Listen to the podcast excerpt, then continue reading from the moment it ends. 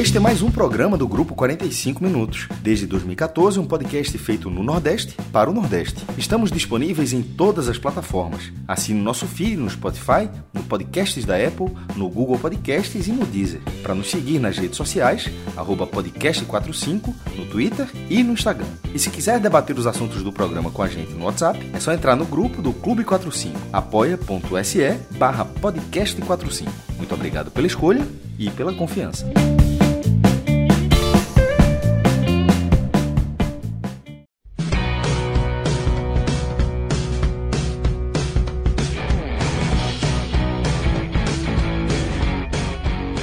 Olá, galera! Começando mais uma edição do 45 Minutos. Eu sou Celso Shigami e já estou aqui ao vivo com os meus caríssimos maestro Cássio Zirpoli e com Cláudio Santana. Isso para o começo do programa, tá? Porque é, nessa primeira parte a gente vai falar do 0 a 0 entre Náutico e Porto, o jogo dos aflitos, que fechou a sexta rodada do Campeonato Pernambucano, nosso galeto, tá? É, vamos falar sobre o que aconteceu no jogo, né? É, sobre os destaques individuais, vamos falar de expulsão também. É, e depois a gente ganha companhia de Fred Figueiredo, de Thiago Minhoca e de Léo Fontinelli para a segunda parte do nosso programa, onde trataremos as decisões recentes que acompanhamos, né? De torcidas únicas em clássicos aqui na nossa região.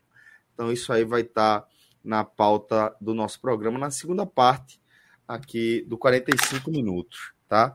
É, e antes de mais nada, queria deixar um abraço aqui é, em pessoas especiais, né, pessoas iluminadas, que escolhem apoiar aqui regularmente o nosso trabalho, a nossa produção de conteúdo. Vocês sabem que a gente é, tem é, seguido aí o nosso compromisso né, de entregar uma cobertura diária do nosso olhar sobre os acontecimentos relevantes do nosso dia, nas mais diferentes editorias, né? A gente é, tem o, o, futebol, os esportes como nosso carro-chefe, mas mantendo nosso olhar é, atento e crítico sobre é, questões políticas, econômicas, ambientais. A gente vai trazendo nosso olhar sobre entretenimento e dando nosso pitaco né? E graças a pessoas iluminadas, né, a gente consegue é, ter solidez, ter programação né, para seguir tocando o nosso projeto. Vocês sabem que desde o começo, 45 Minutos é um grupo independente de produção de conteúdo. A gente ter vinculado ao diário, mas numa relação é muito é, pouco efetiva, colocar dessa forma. Né? Sempre é, buscamos nossos apoios, nossas parcerias e encontramos aí na nossa audiência sempre essa, essa colaboração fundamental né, que permeia aí a nossa, nossa rotina, que dá solidez aí à nossa rotina. Porque mais do que colaborar diretamente com o nosso trabalho, vocês nos dão o substrato, né? Para que a gente garanta uma entrega realmente eficiente é, do, das parcerias que a gente vai tocando, vai firmando ao longo é, da, da nossa caminhada. Né? E é, para quem pode, principalmente, para quem tem é, disponibilidade, disposição, que tem vontade de colaborar de forma mais efetiva, queria fazer esse convite aí para você se juntar ao nosso clube de apoiadores, tá? O nosso Clube 45. Temos é, um grupo é, bastante ativo, né, que é, realmente já forma uma comunidade é, que se conhece, que se acolhe, né, que tem uma resenha própria, que tem vida própria. E se você quiser fazer parte aí também dessa comunidade, basta você escolher é, uma das nossas campanhas de financiamento. Tá? Temos algumas ativas aí. Temos o apoia.se barra NE45, que é o suporte direto ao nosso portal de cobertura tá, do futebol do Nordeste, vocês estão vendo aí. Tem o apoia.se barra podcast 45, que é nosso raiz aqui, nosso Agamenon, nossas lives.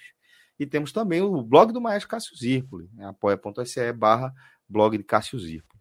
Basta você escolher uma dessas modalidades, uma dessas campanhas, e você vai colaborar de forma bem direta, de forma bem decisiva na nossa produção de conteúdo. É como eu estou falando, a gente pode se programar, a gente pode se planejar, pode pensar em contratar é, novas pessoas, em buscar novos formatos, em experimentar.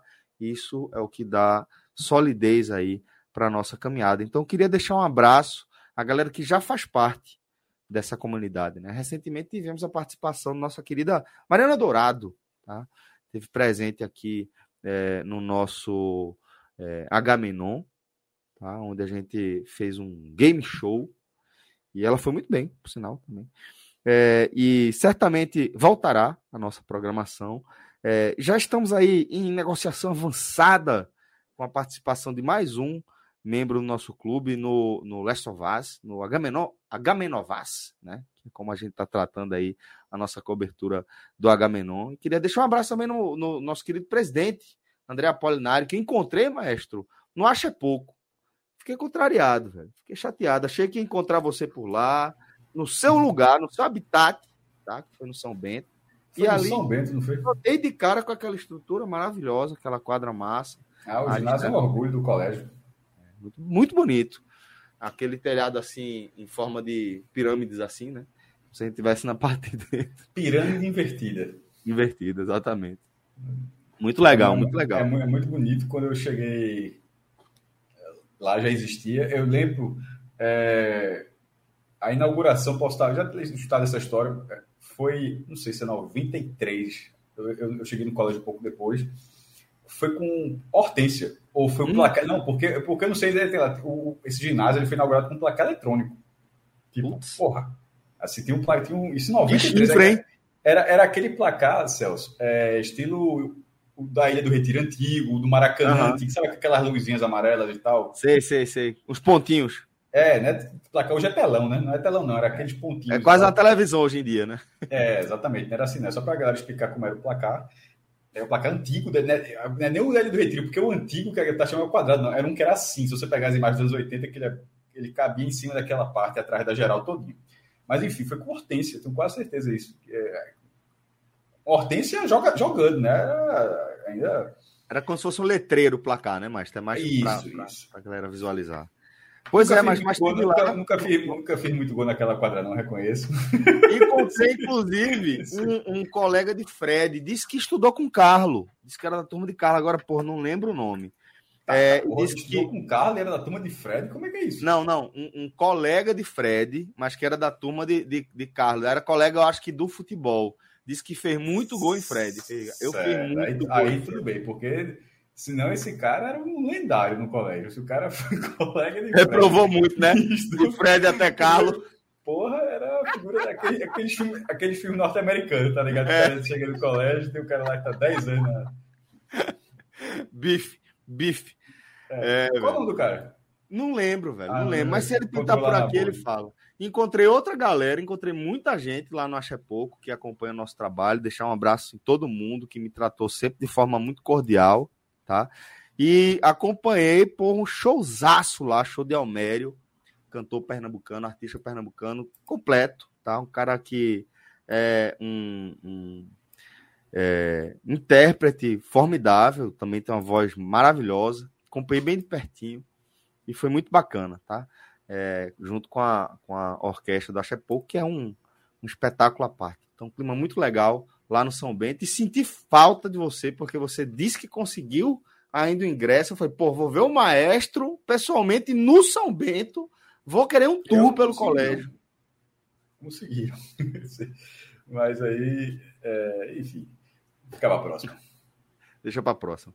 Mas é isso. É, hoje a gente, como eu falei, é, vai abrir o, o, nosso programa, nossa pauta, vai começar pelo 0 a 0 né? o único 0 a 0 inclusive da sexta rodada do, do Galeto, né?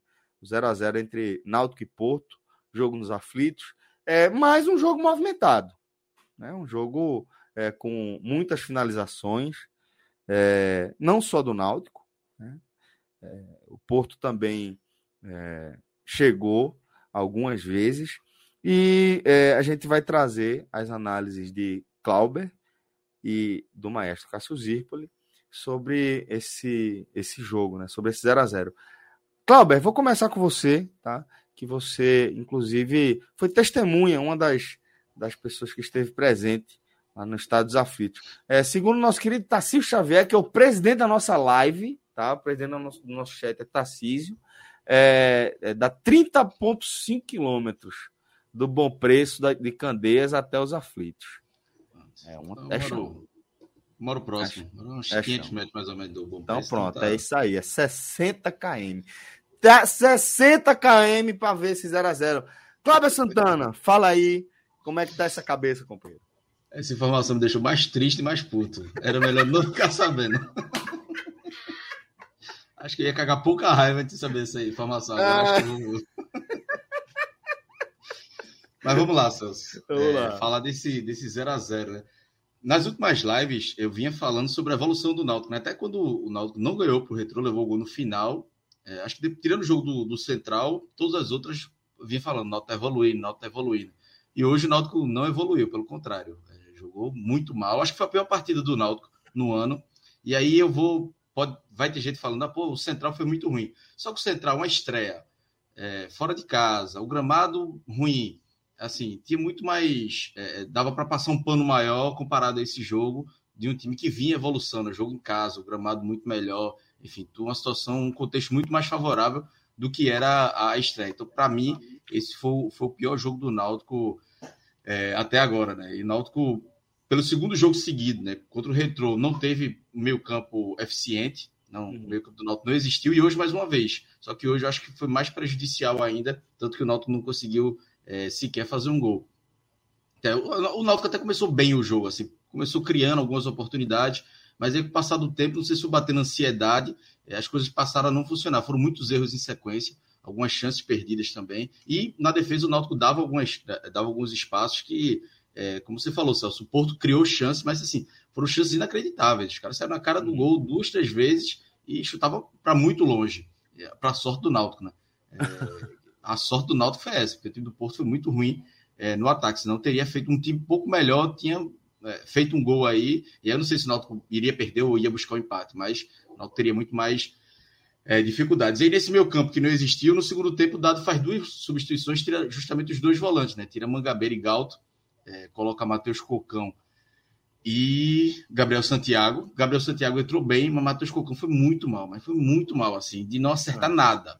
Ele, ele erra três passes de sequência, esse passe de cinco, cinco metros no máximo, e não satisfeito em errar os passes, é, é, ele ainda vai, o Náutico tentando um abafa, ele ainda tenta dar um chute de fora da área, eu olhei pro lado assim, bicho, o cara não tá acertando passe de 5 metros, por que ele vai tentar um chute da intermediária? O chute, obviamente, foi é, horrível.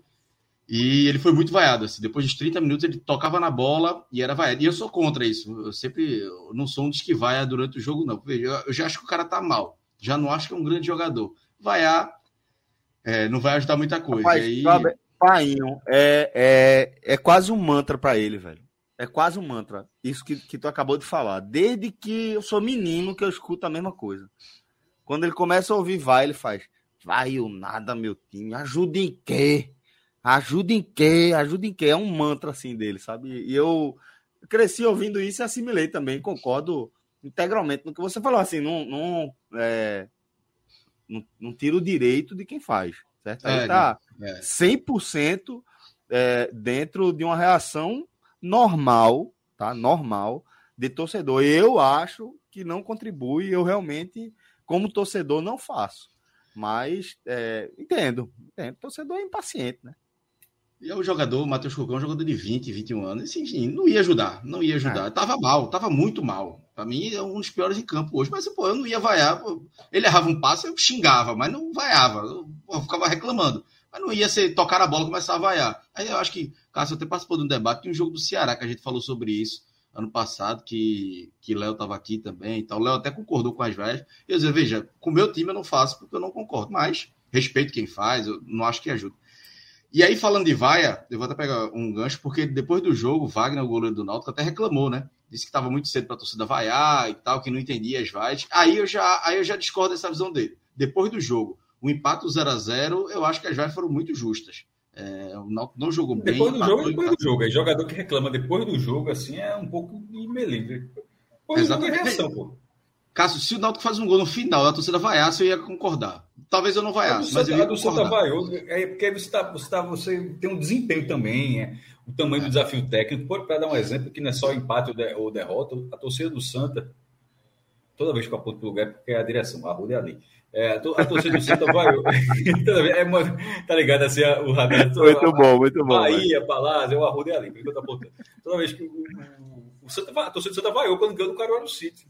Porque, ou seja, não é ganhou aplauso, aplauso não. É, pô, aí é bom demais, pô. É, ganhou o céu, perdeu Fernandes. Assim, depende. Eu tivesse vencido jogando mal contra o Real Madrid, mas ganhou do Real Madrid, porra. Ou do Manchester City, para ter o City melhor. Ganhou do Manchester City, eu quero. Mas não, pô, era um time muito que não tem um gol no campeonato. Então, é, que valia. Então, isso ganhando, quanto mais empatando.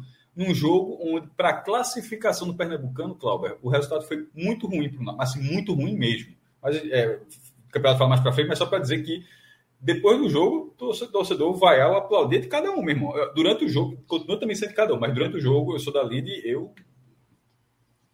Mesmo muito puto, eu não lembro ter vaiado um cara durante é. o jogo. Se já aconteceu, me perdoe. E assim. É... pode ter acontecido, pode ter acontecido. Pode ter acontecido, mas eu não me recordo. E assim, ah, é, tem o, o, o... Pensei muito nomes agora, mesmo Não, mas, mas, mas, mas, Vera, ruim, mas assim. durante o jogo, a Vera eu não lembro, não. E, e assim, é, acho que o, o torcedor estava no direito e vai depois do jogo. E me lembrou muito a entrevista de Diógenes. Diógenes acho que nem era, nem era presidente. Acho não, não era presidente ainda. No jogo Náutico e River, que o Náutico empatou pela Copa do Nordeste. Acho que foi segundo jogo, terceiro jogo do ano. Com o Salatiel perdendo um pênalti. No último lance. No final do jogo, no último lance. E aí Diógenes vai para dar uma entrevista e dizendo: ah, exagera, a torcida. Parece até que a gente foi eliminado. O Náutico foi eliminado na primeira fase daquele ano porque faltou dois pontos para. Foi justamente esses dois pontos. Veja.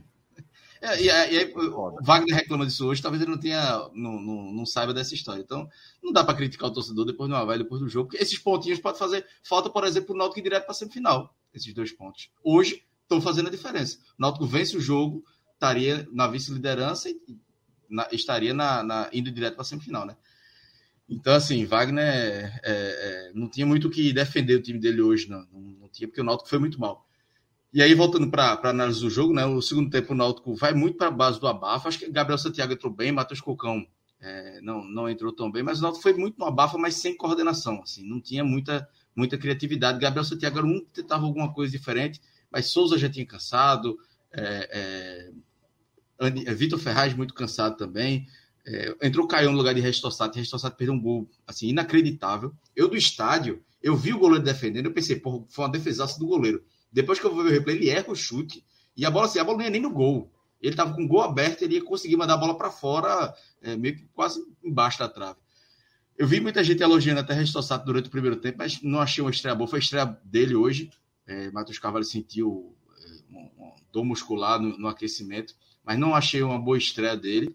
É, enfim, deu um, dois, três dribles ali, mas é, iludiu pouco. E aí ainda teve esse gol perdido. Ele sai vaiado. As vai, pronto, essa questão da vai também eu achei meio exagerado do torcedor para estreia e tal. Mas eu acho que também foi muito pelo gol perdido. Também não dá para para condenar muito. É, o gol perdido junto com o resultado, né? É, é. E aí quando ele sai, quando ele é substituído, tava, devia estar uns 30 minutos ali, aí a torcida já tá mais impaciente, aí ele sai é, vaiado. Alguns aplaudiram, mas foi mais, foram mais, mais vais do que é, aplausos. E aí entrou o Caion, entrou bem, Caion acho que fez uma fumacinha ali, criou algumas jogadas, mas assim, como eu disse, o Náutico estava muito mais na base do abafo do que na cabeça, na, na tranquilidade.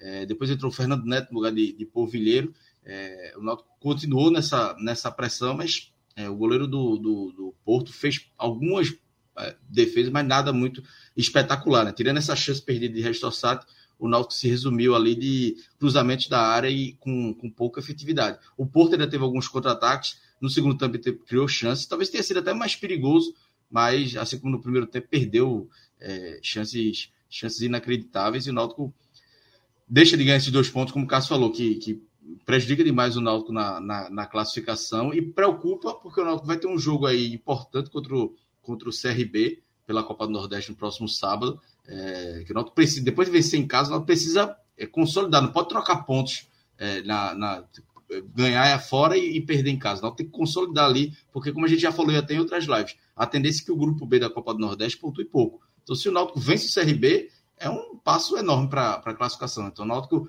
é, esses três, quatro dias que dado Cavalcante vai ter, ele precisa reorganizar, principalmente o meu campo, que hoje eu acho que foi o, o, o, sinal de alerta que ficou, porque já, já tinha ido mal contra o Retrô, mas apesar do meio campo ter ido mal contra o Retrô, o Náutico fez um jogo ok, parelho, porque outras peças funcionaram, o Vilheiro funcionou, o Júlio funcionou, os próprios laterais ofensivamente, dessa vez não, dessa vez o meio campo não funcionou e a bola não chegou em Júlio, o Vilheiro também é, foi bem marcado, não conseguiu fazer muita coisa, então é, é, talvez alguma mudança aí que Dado precise fazer na, na, nesse meio campo do Náutico, porque segundo jogo seguido que não funciona, então algo de errado tem.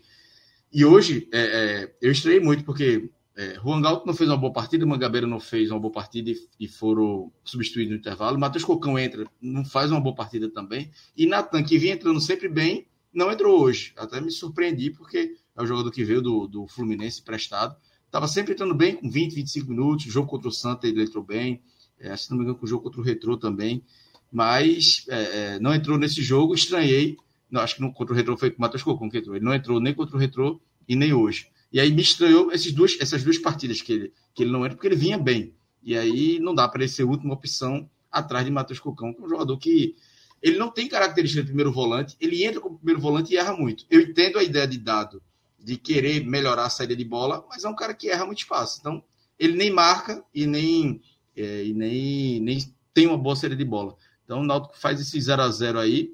Veja, pelo, pelo que se o Porto fosse um pouco melhor, o Náutico poderia ter saído com um resultado é, ainda pior. Mas é, somou esse ponto aí, que na verdade deixou de ganhar dois pontos, mas justo pelo futebol que o Náutico aprestou. Pior partida, pelo menos para mim, é, disparada desse, desse início.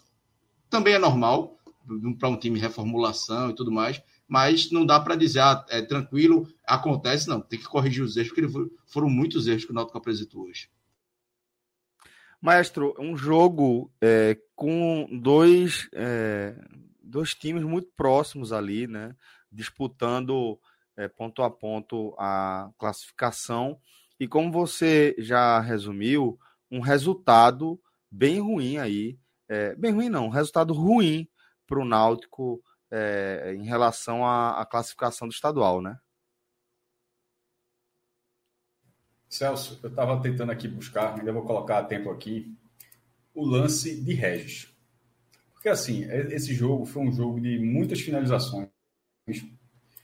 Já arrumei aqui, deixa eu só colocar enquanto eu falo aqui, colocar no link para colocar na tela. Milton Neto fez um print da transmissão da, da Dazon. E esse um jogo que foram 29 finalizações, dado do Footstat. É, isso para um jogo com quase 30 chutes, pô, é para ser um bom jogo. Se a galera acertar a barra. Porque o aproveitamento foi de 20%.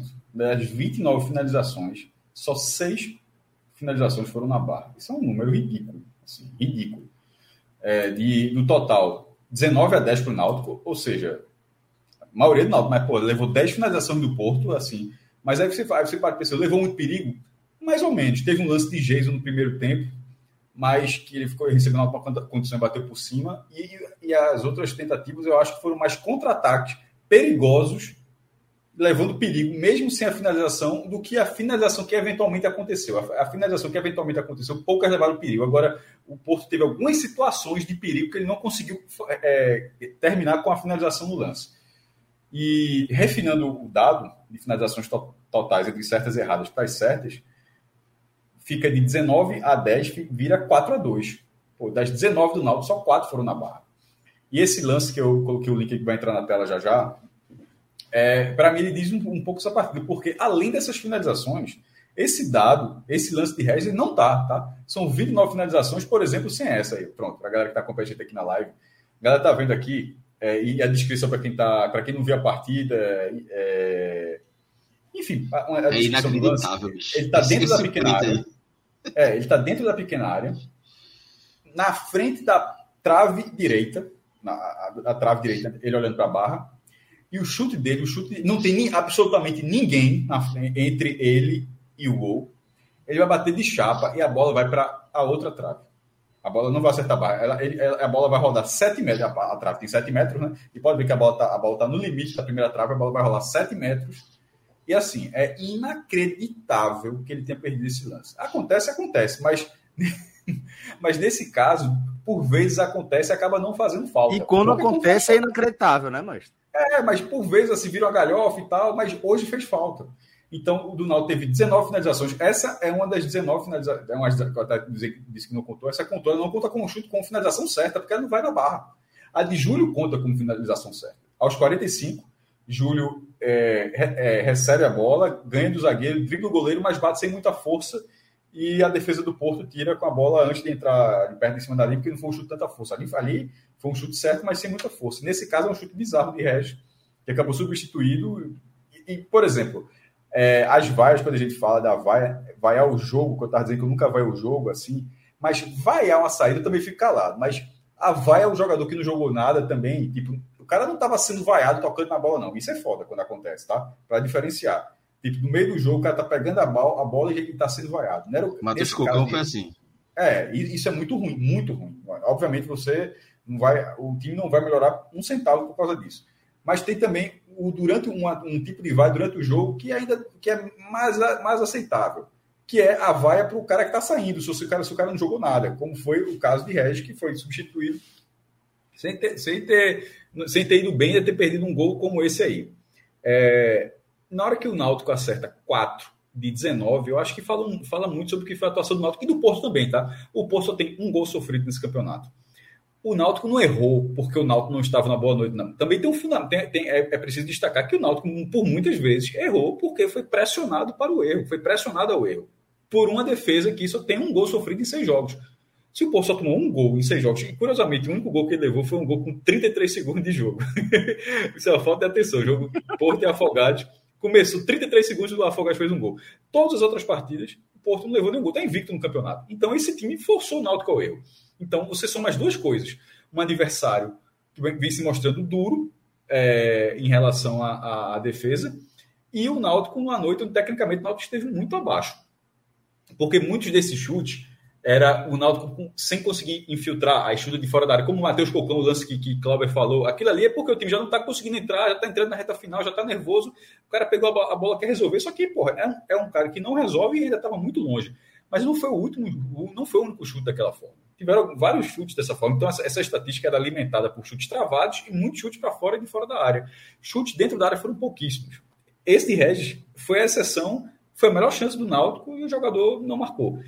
Então, com, com esse empate, que não é injusto, eu não acho que termine o jogo falando Náutico merecia. Eu acho que assim que, que o Náutico não que, teve essa oportunidade, mas é uma oportunidade um jogo inteiro, onde o Porto também teve uma oportunidade como essa. A, a primeira, a melhor oportunidade do primeiro tempo foi do Porto. No, é, um, um, lance livre bateu por cima, não foi tão, não era tão próximo quanto esse de, de Regis, mas a condição era muito boa. Com esse empate, os dois seguem no G6, mas o Náutico já fica a mais de uma rodada do esporte. É, e, e, qual a questão aí? Cada, cada clube está por um lado, que eu falo, é, por um sarrafo diferente. Santa... né, maestro? Em não, vou, vou explicar. Né? Critério, né? É, o Santa Cruz ontem, a, a preocupação do Santa Cruz com a, o turno classificatório já na metade, ou seja, cada um vai jogar 12 vezes, tem time que já jogou 6, 6 vezes, caso do Náutico, é, todo, são 13 times, todo mundo joga 12. O Santa, por exemplo, além da classificação, ele precisa ser um dos dois melhores times, tirando o Náutico e Sport na primeira fase, porque Náutico e Sport já estão nas, duas, nas divisões acima. Náutico na, Sport na B e o Náutico na C. Não precisa uma vaga no Brasileiro. Todos os outros 11 times estão disputando uma vaga na, no Brasileiro do ano que vem. O Santa Cruz pode subir esse ano? Claro que pode. Se subir, não vai precisar da vaga. Mas e se não subir? Se não subir, ele precisará da vaga para jogar no que vem. Ou então fica sem calendário, que é, é basicamente o que aconteceu no passado. Se ele não tivesse conseguido a vaga no Pernambucano no ano passado, esse ano estaria fora do Campeonato Brasileiro, porque ele não subiu. E nesse momento, no caso do Santa, são duas vagas para Pernambuco. O Retro está na frente e, e, e, agora o Porto também está na frente. Junto com. E depois ainda tem um Afogados e depois vem um Santa. Ou seja, na, numa fila onde os dois primeiros vão pegar essas vagas, o Santa é o quarto. Qual é, e, e qual é a do Náutico? É, o Náutico não tem, essa, não tem essa necessidade, tem uma capacidade técnica maior, é uma, em relação a vagas que o brasileiro não precisa.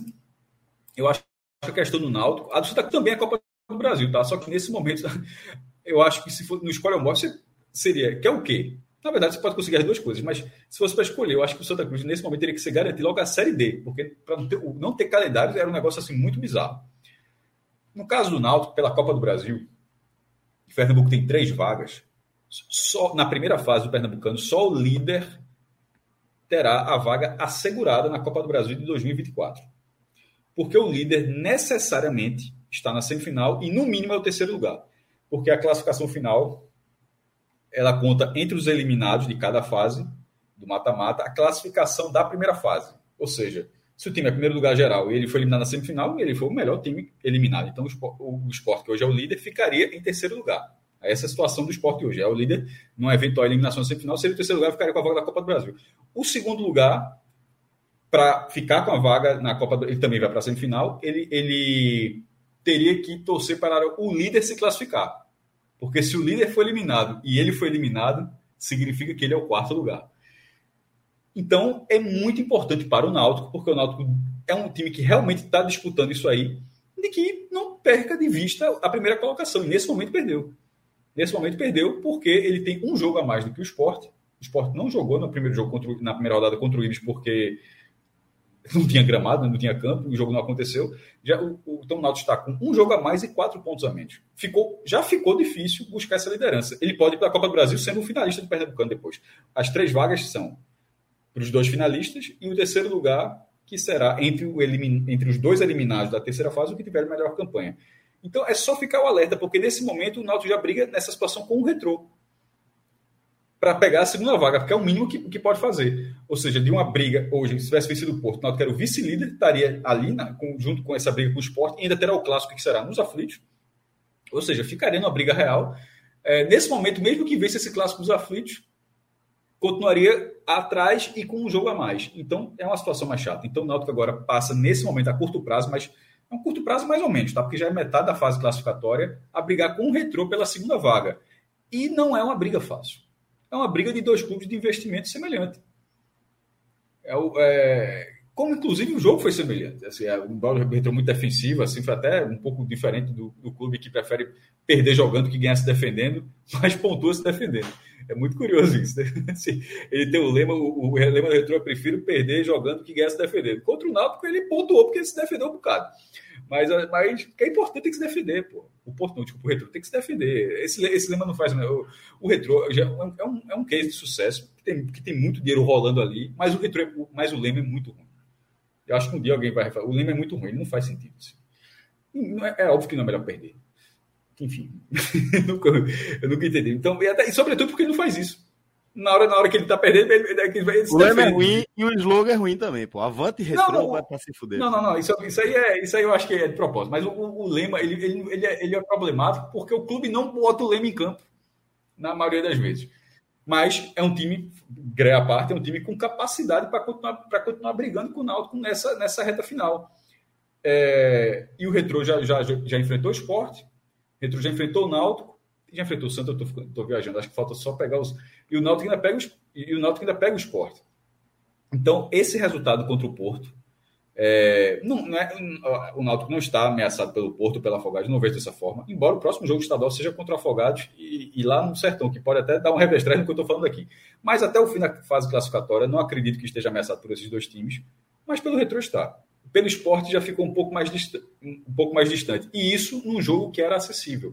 O jogo foi, era acessível do começo ao fim, mas não numa atuação tecnicamente tão abaixo quanto essa essa noite. Souza que vinha no acrescente nas últimas partidas foi muito foi muito discreto nesse jogo nesse jogo hoje e peças que já não vinham bem continuaram muito mal, porque assim, Cocão não é a primeira vez que ele, que ele tem uma atuação dessa não. Assim, Cocão na verdade eu acho que é como o Cláudio falou, né, da insistência dado, tá vendo ali para melhorar a saída de bola, mas a gente está em janeiro ainda, nem virou fevereiro ainda, nem vai virar amanhã, porque hoje é dia 30 ainda, né? É, a gente ainda está no mês de janeiro, ainda tem mais um dia de janeiro. Ou seja, é cedo, mas, mas é, é um cedo mais ou menos. Porque o cara não está rendendo. Eu acho que já tem um pouco de insistência, já, é, e acho que é natural de qualquer treinador, de qualquer time, mas já tem um pouco de insistência nisso, e é uma peça. Existem outras peças com, com, com a limitação da mesma forma. Boa. É, vem também com análises individuais, que aí a gente amarra aqui o Náutico e a gente segue para a próxima pauta do programa. Vamos lá. É, é difícil. Um jogo tão ruim do Náutico hoje, é difícil falar em, em melhor em campo, né? Mas assim, é... eu, veja, eu sou muito crítico de Anilson, eu acho que Anilson deveria sair do time. Mas hoje, principalmente no segundo tempo, ele, a maioria dos contra-ataques que o Porto tentava chegar, ele que conseguiu matar ali. Então, foi uma partida ok dele ali, um pouco acima é, do que do que o jogador. O próprio Divan, né, que entrou no lugar de Denilson, Denilson foi machucado. É, então, acho que a partida de, de Denilson foi, foi ok. Gabriel Santiago, né, como eu disse, entrou no, no segundo tempo e entrou bem, acho que deu outra dinâmica no meio campo, mas acabou como ele ficou muito marcado no meio campo, ficou, é, é depois de um tempo ali, a, a, marcação fechou demais nele, ele não conseguiu aparecer tanto, mas os primeiros 20 minutos ali que ele estava em campo, ele foi bem. E aí, aí eu queria a ajuda de Cássio. Cássio, Wagner, teve uma defesa que eu achei uma grande defesa dele, acho que no primeiro tempo. Mas aí depois eu fiquei na dúvida se tinha sido uma grande defesa ou não, um chute do... Agora vou me esquecer o nome do jogador. Mas assim, eu, eu acho que Wagner fez uma boa partida. Teve umas duas defesas ali que eu acho que ele fez boa. Não sei eu se pela TV... Eu acho que ele não foi exigido. O Porto, o Porto chutou duas bolas na barra. Assim, eu, eu acho que assim, ele ficou ali posicionado, cortando cruzamento, assim, saindo de jogo, mas assim, exigido mesmo, eu acho que ele não foi. Ele, é, ele então... é, a melhor chance do Porto, a bola não foi na barra, que é o chute de Jason. Assim, eu, eu, é. eu acho que, que assim, Wagner fez o que estava para ele. Não, é, não precisa, ele precisou ser brilhante, porque o adversário nem, nem exigiu dele. Apesar de o Porto finalizou dez vezes, mas só duas vezes o goleiro não precisou trabalhar e, e, eu acho que assim sem precisar fazer uma grande uma grande defesa eu acho que ele fica no meio da ele fica no meio da, da análise ali nem, nem destaque fica no limbo fica no limbo é assim, ele fez tipo o Náutico não, não, não, aconteceu nada deixou de acontecer por causa de Wagner a favor do Náutico então é, é, assim não, não vou colocar Wagner mas é, Caion é, lembrei acabei lembrando de Caion que esse mim foi o melhor do Náutico é, pra, o melhor do Náutico, porque foi o que mudou um pouco o jogo, né? As, as melhores chances saíram dos pés dele ali na, no, no segundo tempo. Então, Sobretudo dá... entrou no lugar do pior do jogo. É. é. Então. E aí, já começando a parte negativa, acho que foi Regis Tossati. Regis fez um, uns 10, 15 minutos ali, deu uns dribles ali, começou, acho que tentou iludir a torcida, mas depois foi muito mal, achei lento para um ponta. É, obviamente que é, foi a estreia dele, aí nesse ritmo de jogo, acho que tem que pesar tudo isso, mas não, não foi bem, até antes do gol perdido. E o gol perdido, é, assim, Coroa. o print do lance é, é, é, muito claro, né? O cara não conseguiu acertar a barra. Não é que ele chutou em cima do goleiro, não é que ele mandou do lado ali na trave, não, ele não acertou a barra. A bola ia para o outro lado, e foi do outro lado, né?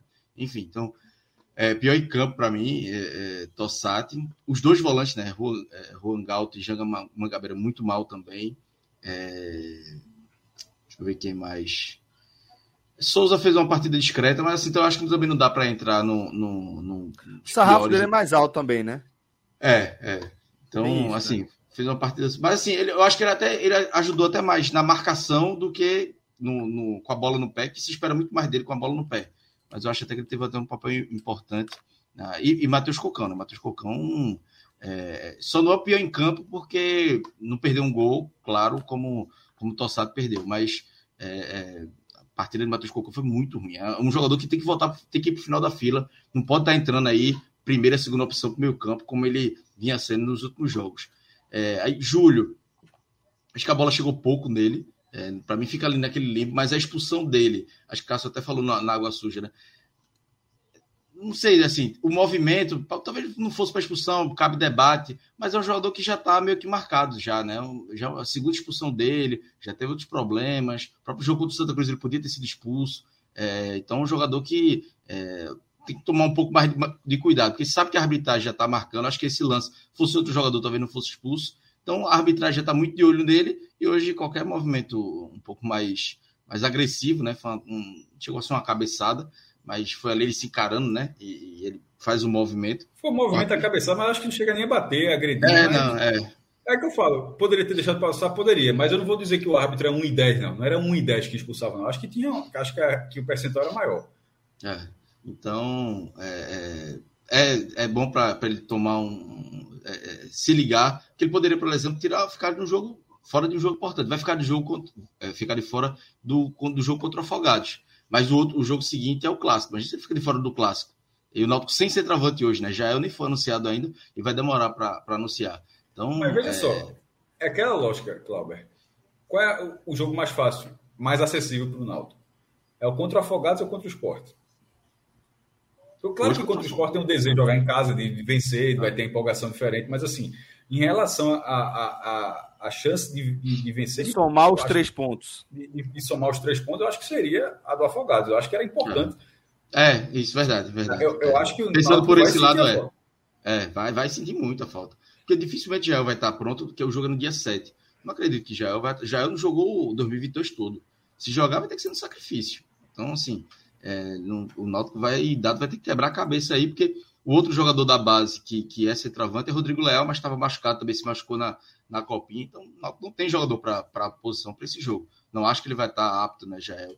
Então é uma dor de cabeça grande para a dada. Né? Então é, é um prejuízo que, que o Náutico vai ter e que isso precisa ser conversado. Né? Eu até já procurei algumas informações, o Náutico é, já ofereceu apoio psicológico, agora vê, vê como as coisas são. O Náutico ofereceu apoio psicológico desde o ano passado já, já estava pensando nisso. Inclusive, é, nosso companheiro Rodolfo, né, passou aqui no 45, era um dos que, que queria, que tá nessa conversa, mas o empresário não queria. Na primeira conversa, no passado, o empresário não quis. E aí teve o jogo contra o Santa, aí a diretoria retoma a conversa, e aí o empresário ficou de pensar, porra, o empresário está jogando contra a carreira do menino, não querer que o jogador dele tenha um apoio psicológico, porque é muito importante. Principalmente um jogador que, é, é, que tem história de vida que, como o Júlio tem. É, é perdeu a mãe há dois anos, é, tem duas filhas pequenas, enfim, é, não tem uma estrutura familiar, uma base familiar. Então, um jogador. Acho que todo mundo hoje em dia precisa de um apoio psicológico. E um jogador com essa história que precisa muito mais. então, espero que o, que o empresário repense essa situação, porque o Náutico vai ser muito importante para a carreira de Júlio. É um jogador que tem potencial, vive uma fase boa, mas a cabeça dele pode prejudicar o Náutico. E aí, em vez dele ser amado pelo torcedor, em algum momento que ele prejudicar num clássico, por exemplo, ele, é, essa chave virá contra ele, que seria muito ruim, principalmente nesse momento aí que ele está se firmando no profissional. Então, espero que esse empresário dele é, mude esse, esse pensamento, porque vai ser, e o próprio Júlio também, né? Que o Júlio entenda que é, que é importante para ele esse, é, esse apoio psicológico, porque o Náutico vai precisar de Júlio e, e Júlio vai precisar também desse, desse, desse desse apoio, desse incentivo. O próprio Náutico quer é, melhorar a condição dele, melhorar salário, o contrato dele acaba no final do ano, o Náutico já quer renovar, é, é, colocar ele numa casa melhor, enfim. Todo esse apoio acho que é bem importante para um jogador como ele. Mas no mais, é, é, só fazer uma análise de dado aqui individual né, dele. dele né, hoje eu acho que as substituições a, a do intervalo, eu acho que entendi a ideia dele, acabou não funcionando com o Matheus Cocão, talvez faria com o Natan. Mas para os próximos jogos, o Dado vai ter que mudar aí algumas coisas. É, ele vem repetindo o time, é, tirando questão de lesão, quando ele não tem problema de lesão, ele mantém a base, repete quase todo o time. Hoje ele não pôde repetir por causa da, da lesão do Matheus Carvalho, mas eu acho que já por questão técnica, o jogo contra o CRB, ele já tem que pensar um, um, um meio-campo diferente, porque são dois jogos já que, que preocuparam aí do Náutico. Boa, companheiros. É isso a gente fecha dessa forma a análise do 0 a 0 tá? Entre é, Náutico e Porto, e a gente já ganha companhia de Thiago Minhoca para, na sequência, a gente iniciar a segunda parte do nosso programa, onde a gente vai analisar as recentes decisões de torcidas únicas aí em clássico. Mas antes vou pedir para o nosso querido diretor Rodrigo Carvalho trazer aqui para a tela o Bet Nacional, é a Bet dos brasileiros porque essa também é uma forma de você colaborar diretamente aí com a nossa produção de conteúdo, tá? É, basta você criar a sua conta no Bet Nacional, utilizando o nosso código, é o podcast45, tudo junto, podcast45.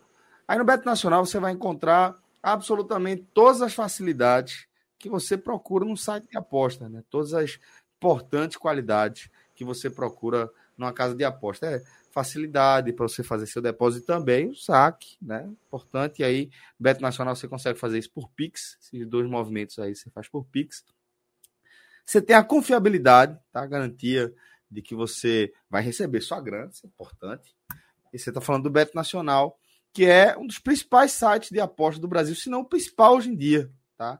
Com atuação absolutamente robusta e ampliando cada vez mais aí é, a sua, a sua, é, seu giro, tá? Isso é bem importante. Sempre de olho no aprimoramento da ferramenta, da plataforma, para garantir a melhor experiência possível aí para o seu usuário. Então, podcast 45 na hora de criar sua conta. E aí você sempre manter em mente aí a importância de você é, jogar com responsabilidade, tá? Tem que encarar isso aqui como um hobby de preferência, tá? Você vê dentro do seu orçamento o que você pode destinar ali de forma regular, tá? É, vou nem falar em valores aqui, mas você sabe, tá? Dentro do seu orçamento, o que é que cabe você destinar para algo que você pode tratar como um hobby. E ali, você vai fazendo seu colchão, vai fazendo aposta segura, vem com a turma aqui, tá? A gente está sempre é, tentando dar palpites aqui interessantes para vocês, certo? Então, podcast 45 na hora de você criar sua conta no Beto Nacional. Inclusive, vou aproveitar que já ganhamos também a companhia de Léo Fontinelli, outro dos nossos especialistas aí, para a gente fazer uma fezinha aqui. Vamos lá, Rodrigo Carvalho, que também gosta do Mitier, também é da resenha, vai apontar aí alguns caminhos para a gente. Eu vou abrir aqui a minha tela, não costumo trabalhar com a tela cheia, mas agora vai ser mega para poder ver aqui as odds e passar para você bonitinho. Pronto, aqui ajeitar a câmera. Agora, vamos lá. Bet Nacional, a Bet dos Brasileiros, a gente tá aqui. É... Minhoca, jogo pra cacete a gente vai ter no sábado, né? Mas vamos aqui, passando devagar. É. Sábado, só cinco jogos, né? Do, da galera que a gente cobre. Só. Cinco jogos, não tem cruzamento, tem classe, tem nada. Mas, é. mas vamos lá. É, a gente vai ter aí é, nessa, nessa terça-feira ainda. Juazeirense e Bahia de Feira. Adalto? Né? Quê? É no Adalto? É, no Adalto, mestre. No Adalto. 1x0 Juazeirense. Opa! Chatinho. Tá cravo? Não, não, não, não. Eu tô dizendo que Juazeirense ganha, não. Seco. Tô falando do placar. Resultado seco.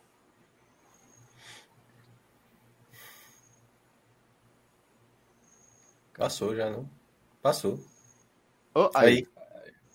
Desce, desce. Embaixo, embaixo. Não, não, desce. Embaixo, desce um embaixo. Por favor. Opa, embaixo. Aí, aí, aí placar exato aí, ó. 57. Pronto. Vai, vamos de quanto aí, mestre? 5,57. É, tá, veja como tá baixo. É muito clássico. É 1x0. 1x0 Juazeirense. 1x0. Não é baixo, não. Ó, de boa, 5,57. Então, eu tô dizendo que tá baixo. Assim, pro placar exato. Ah, certo. Não acho baixo, não, acho boa. Mas entendi o, o seu, o seu argumento. Concordo, de certa forma. É, mas você quer ir com quanto aqui, mestre? Humildade, 10, 10 contas. 10. A gente não aposta arara, né? Mas... Vamos, bota o mico aí, bota o mico, já foi. É porque, não, é porque o placar exato, placar exato eu, eu prefiro na. Tá certo, tá certo. Mamãe já meteu aí Juazeirense, 1x0, placar é. exato. É, Ceará, Ceará de novo. Ixi, Maria. É, é, quase a mesma odd para a vitória do Ceará aqui. É, é possível. Aqui o meu ferrão vai falar de novo. O Ceará é 1,50. É ferroviário de novo, viu? Seco. a odd tá boa, a odd tá boa. Não, é, mas é esse... é seco, é só o resultado, só o resultado. É, esse jogo aí, ele vai ter, claro, né, por conta do, do 3 a 0 né, que já teve esse ano, pode ter um, um, aspecto mais nervoso, mas é um jogo menos tenso porque Ceará e Ferroviário já estão classificados. Claro que ainda as equipes estão brigando pela primeira colocação, porque Nossa, o primeiro já avança para a semifinal. Ferroviário pode botar 10, seco. Rapaz, bota aí então. Eu tô achando que vai dar empate amanhã esse jogo aí, mas impressão. Maracanã, Iguatu, vamos ver se tem mais alguma coisa. Na Lagoano tem Asa e CRB. Asa. Na, em Arapiraca é foda, meu amigo. É muito fumo. Pode botar aí. 10 no Asa. Não, aí bora, bora, bora um pouquinho mais, Rodrigo. Bora um não, mais. o CRB tá bem. Não, não, não, calma, o CRB, o CRB tá bem. Calma, calma. Ó, o CRB, o CRB tá, tá pagando 2,78. Mas, é, mas não vai ganhar. Vai não, né? Certo. Então solta. O, solta. o apelido é Fumeirão. Quem é que ganha no estado com o nome desse, pô? É isso, Solta então o tarara aí, Rodrigo. Deixa, deixa eu só ver um negócio. Faz essas três apostas aí que a gente fez, tudo botando 10 e vai juntando aí. Puta quanto é que daria? Quanto é que daria? O, o, o, o seco, o Juazeirense 1x0 no caso, né? É. Eita, pô, 77, é? 77. 5, bota 5, 5 conto. Solta 10, solta 10. Não, não, não, 10, 10, não, 5 reais, é só fazer 10, um milagre. Um milagre. Mas 10 é 10, muito, pô. 10, 10, 10, 10, 10 é muito, pô. Que muito. 10 é muito. Solta o 10 5 conto, é, 5 conto é, não faz diferença, não. 5 conto não faz nem a cosca. Rapaz, é, é muito difícil, porque o Juazeirense vai... tem que ganhar de 1 a 0 tá ligado? Não é só ganhar 1 a 0 Juazeirense. O vozinho vai derrubar essa odd aí. O vozinho vai derrubar Outro dia a gente, a gente, acertou aqui uma aposta, não sei quanto, uma, uma multa não sei quanto, não sei se foi 5 jogos. Voltou, foi é, 700. Eu sei que tava acima de 7, a gente botou 100 reais. Pô, no final do ano, né? ano passado, segundo semestre. Voltou 700 um... conto. É. bom. Acho que o vozinho amanhã faz uma graça. Faz, faz, faz, faz sim. Tá vendo aí? É isso, galera. Betnacional.com, tá? Beto dos Brasileiros. Podcast 45, nosso código. Você colabora aí de forma direta com o nosso trabalho. Quarta-feira, super quarta. Então amanhã a gente também vem com apostas é, com mais opções ainda, tá? Vamos lá, vamos seguir. Agora a gente vai para a segunda parte do nosso programa, tá?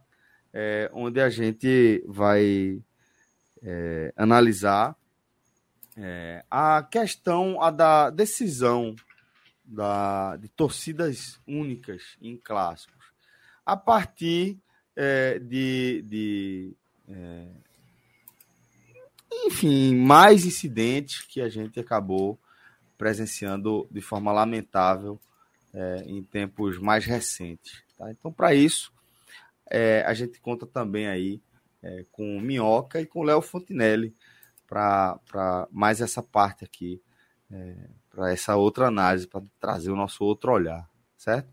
É, pra, já que o tema é, acaba sendo é, mais uma questão de segurança pública até do que uma questão esportiva, mas que tem um, um efeito esportivo direto, eu vou reforçar que Léo, que integra aí nossa equipe de, de comentaristas há uma temporada já, pelo menos, pouco mais que isso já, é, ele, além de ser um, um, excelente, um excepcional analista de futebol, ele é, tem outra atividade principal, policial civil, e tem um. Eu pensei, eu pensei que era cantar em bloco de carnaval. Porque também, também é... puxador de bateria de bloco puxador, de carnaval. Barra antigo um pouquinho. Né? Barra antigo um pouquinho.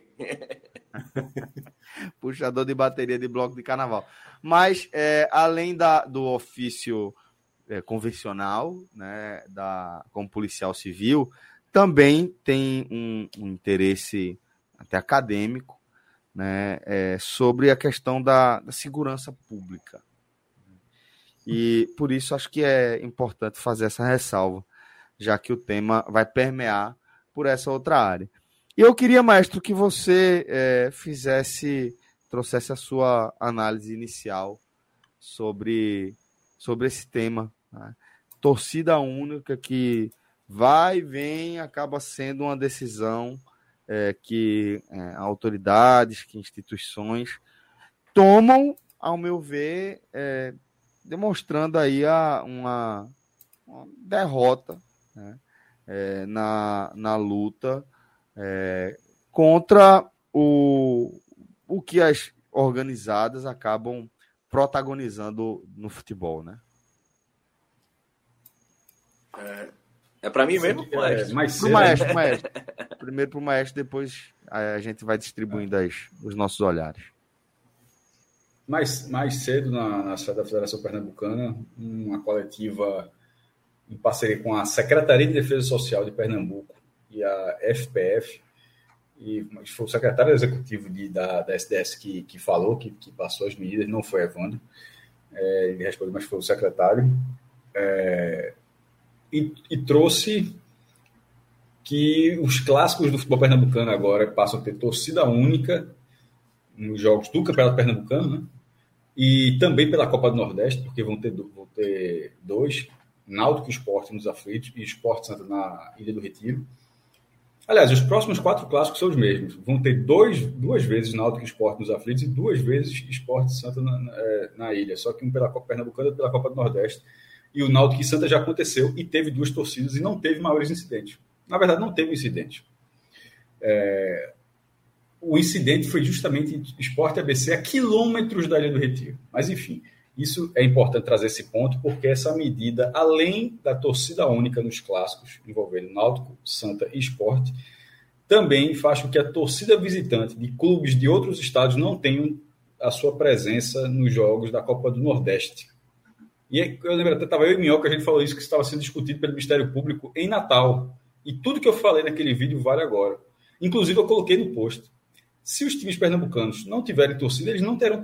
Os, os times de outros estados não tiverem torcida em Pernambuco, é óbvio que os times de Pernambuco não deverão ter torcida nos outros jogos. Acho que todo clube vai tentar é, adotar isso, mesmo que eventualmente, porque não é ir de volta, né? Mas assim, é, mesmo tipo, o jogo vai ser Campinense Esporte na Paraíba. Não vai ter esporte Campinense na ilha. Mas o Campinense pode falar, ó, se o time de Pernambuco, não sei, eu vejo, eu vejo assim, eu, eu, vejo alguma lógica. Ó, se lá não recebe, então esse time aqui também não pode receber, porque não pode ser uma única isso aí. Não existe. Inclusive, no Campeonato Brasileiro, a gente também debateu isso para quem não viu aquela live, que existe a reciprocidade. A gente deu como exemplo Palmeiras e Flamengo. É, o, Palmeiras não deixou torcida visitante, e o Flamengo conseguiu não ter torcida visitante no outro jogo, no Maracanã, para resolver. E aí, só no outro jogo é que voltou, voltou a ter. Porque assim, ó, não pode ser assim, no meu não tem, mas lá eu vou ter. Não, aí é, não faz o menor sentido. Enfim, então é uma medida que ela se estende até o Campeonato Pernambucano, o Campeonato Pernambucano, nos jogos entre os grandes, ou seja, é, Porto e Esporte, esse jogo vai ter, em Caruaru, no Lacerdão, vai ter a torcida do esporte. Porque isso não prejudicaria todo mundo. Você tiraria até a torcida dos grandes dos jogos dos pequenos, você tiraria dinheiro, você pararia a cadeia econômica da competição. Né? Mas tiraram do, dos clássicos. E da Copa do Nordeste, com prazo para acabar isso. Até 6 de março. Ou seja, um mês de, não, é, não vai ter jogo mais em janeiro, não tem jogo, nenhum jogo dia 31. É, começando primeiro já, mas dia 1 de fevereiro já tem, ou seja, o mês de fevereiro mais seis dias é, de prazo para ter, para definir o que fazer. Pra, porque a próxima, porque a próxima reunião é um grupo de trabalho, grupo de trabalho futebol, né? Grupo de trabalho de futebol não é. Grupo de trabalho futebol, é assim mesmo. GT Futebol, que é um órgão criado em 2019 pelo governo do estado, que junta a SDS, que tem as polícias militar e civil, Corpo de Bombeiros, Polícia Científica, é, com o Ministério Público, a Federação Pernambucana é convidado, clubes podem ser convidados, é, Ministério da Justiça, enfim, a Justiça Estadual. E tem encontros regulares e o, pro, é, o próximo será no dia 6 de março. Ou seja, se não acontecer, é isso para decidir vai ter uma flexibilização. Mas antes de falar daqui a pouco dessa flexibiliza, flexibilização, é falar do que foi decidido essa foi a primeira vez, de forma pública, que eu tenha visto que esse grupo de trabalho, já, ou seja, ele é anterior à, à, à governadora Raquel Lira, a gestão dela, mas já é com secretários escolhidos por ela. Já é com comandantes das polícias do corpo escolhidos por ela. Todo o comando da segurança pública já é um novo comando. Então, esse grupo de trabalho, embora exista, seja anterior ao governo dela, já são pessoas do governo dela. A gente ainda está no primeiro mês do governo dela. Assim, eu achei uma medida. É, o, o secretário ele não se furtou de falar disso, não. Ele até disse que, apesar de estar no início, mas que o episódio de Esporte ABC, que, que as torcidas uniformizadas é, brigaram na Gamenon, não é nem brigaram, é um espancamento, porque foi a torcida do esporte batendo na torcida, na uniformizada do esporte, melhor dizendo, na torcida do esporte, uniformizada do esporte batendo em integrantes da uniformizada do ABC, de forma assim brutal, é, e que aquilo já foi ah, estopim para ter, ter toda essa mudança. Então, com um mês de gestão, da nova gestão, eu tô achando, eu tô achando assim que, que foi muito ruim. Assim, já que a minha opinião eu posso falar. Acho foi é, beira inacreditável. Beira inacreditável, porque com um mês se apareça que a solução é, ser, é, é torcida única. Assim, não. Coisa que como se tivesse inventado a roda como, como, se já, como se isso não fosse extremamente criticado em São Paulo, como se fosse extremamente criticado na Bahia. Bahia, ontem, que foram 46 mil pessoas da torcida do Bahia, e tem todo o movimento para que o Bavi, que está se aproximando do jogo 500, ontem foi o, é, o jogo número 492. Porra, vai chegar o 500, vai ser só uma torcida? Ou a do Vitória do Bahia? Não, pelo amor de Deus. Então, todo, todo clássico Bavi se discute isso. Aí aqui Pernambuco entra nessa onda, que é a solução mais fácil possível para o poder público é a solução mais fácil possível é dizer, é uma torcida só. Essa, essa, essa é, é não é uma solução de, de, de muito trabalho. E digo mais, spoiler, esse um mês, não sei se nem vai ter clássico nesse próximo mês, mas se tiver clássico assim, a chance de não ter nada, mesmo desse cenário, beira menos um. Porque durante a pandemia, quando o futebol ficou parado, mas quando o futebol voltou, e voltou sem público, teve um esporte Santa Cruz. É, que o Santa Cruz venceu o jogo. Dois gols de Pipico. Foi, inclusive, a última vez que o Santa ganhou um clássico. É, e o esporte caiu na primeira fase tal, do estadual. Aquele jogo não teve público.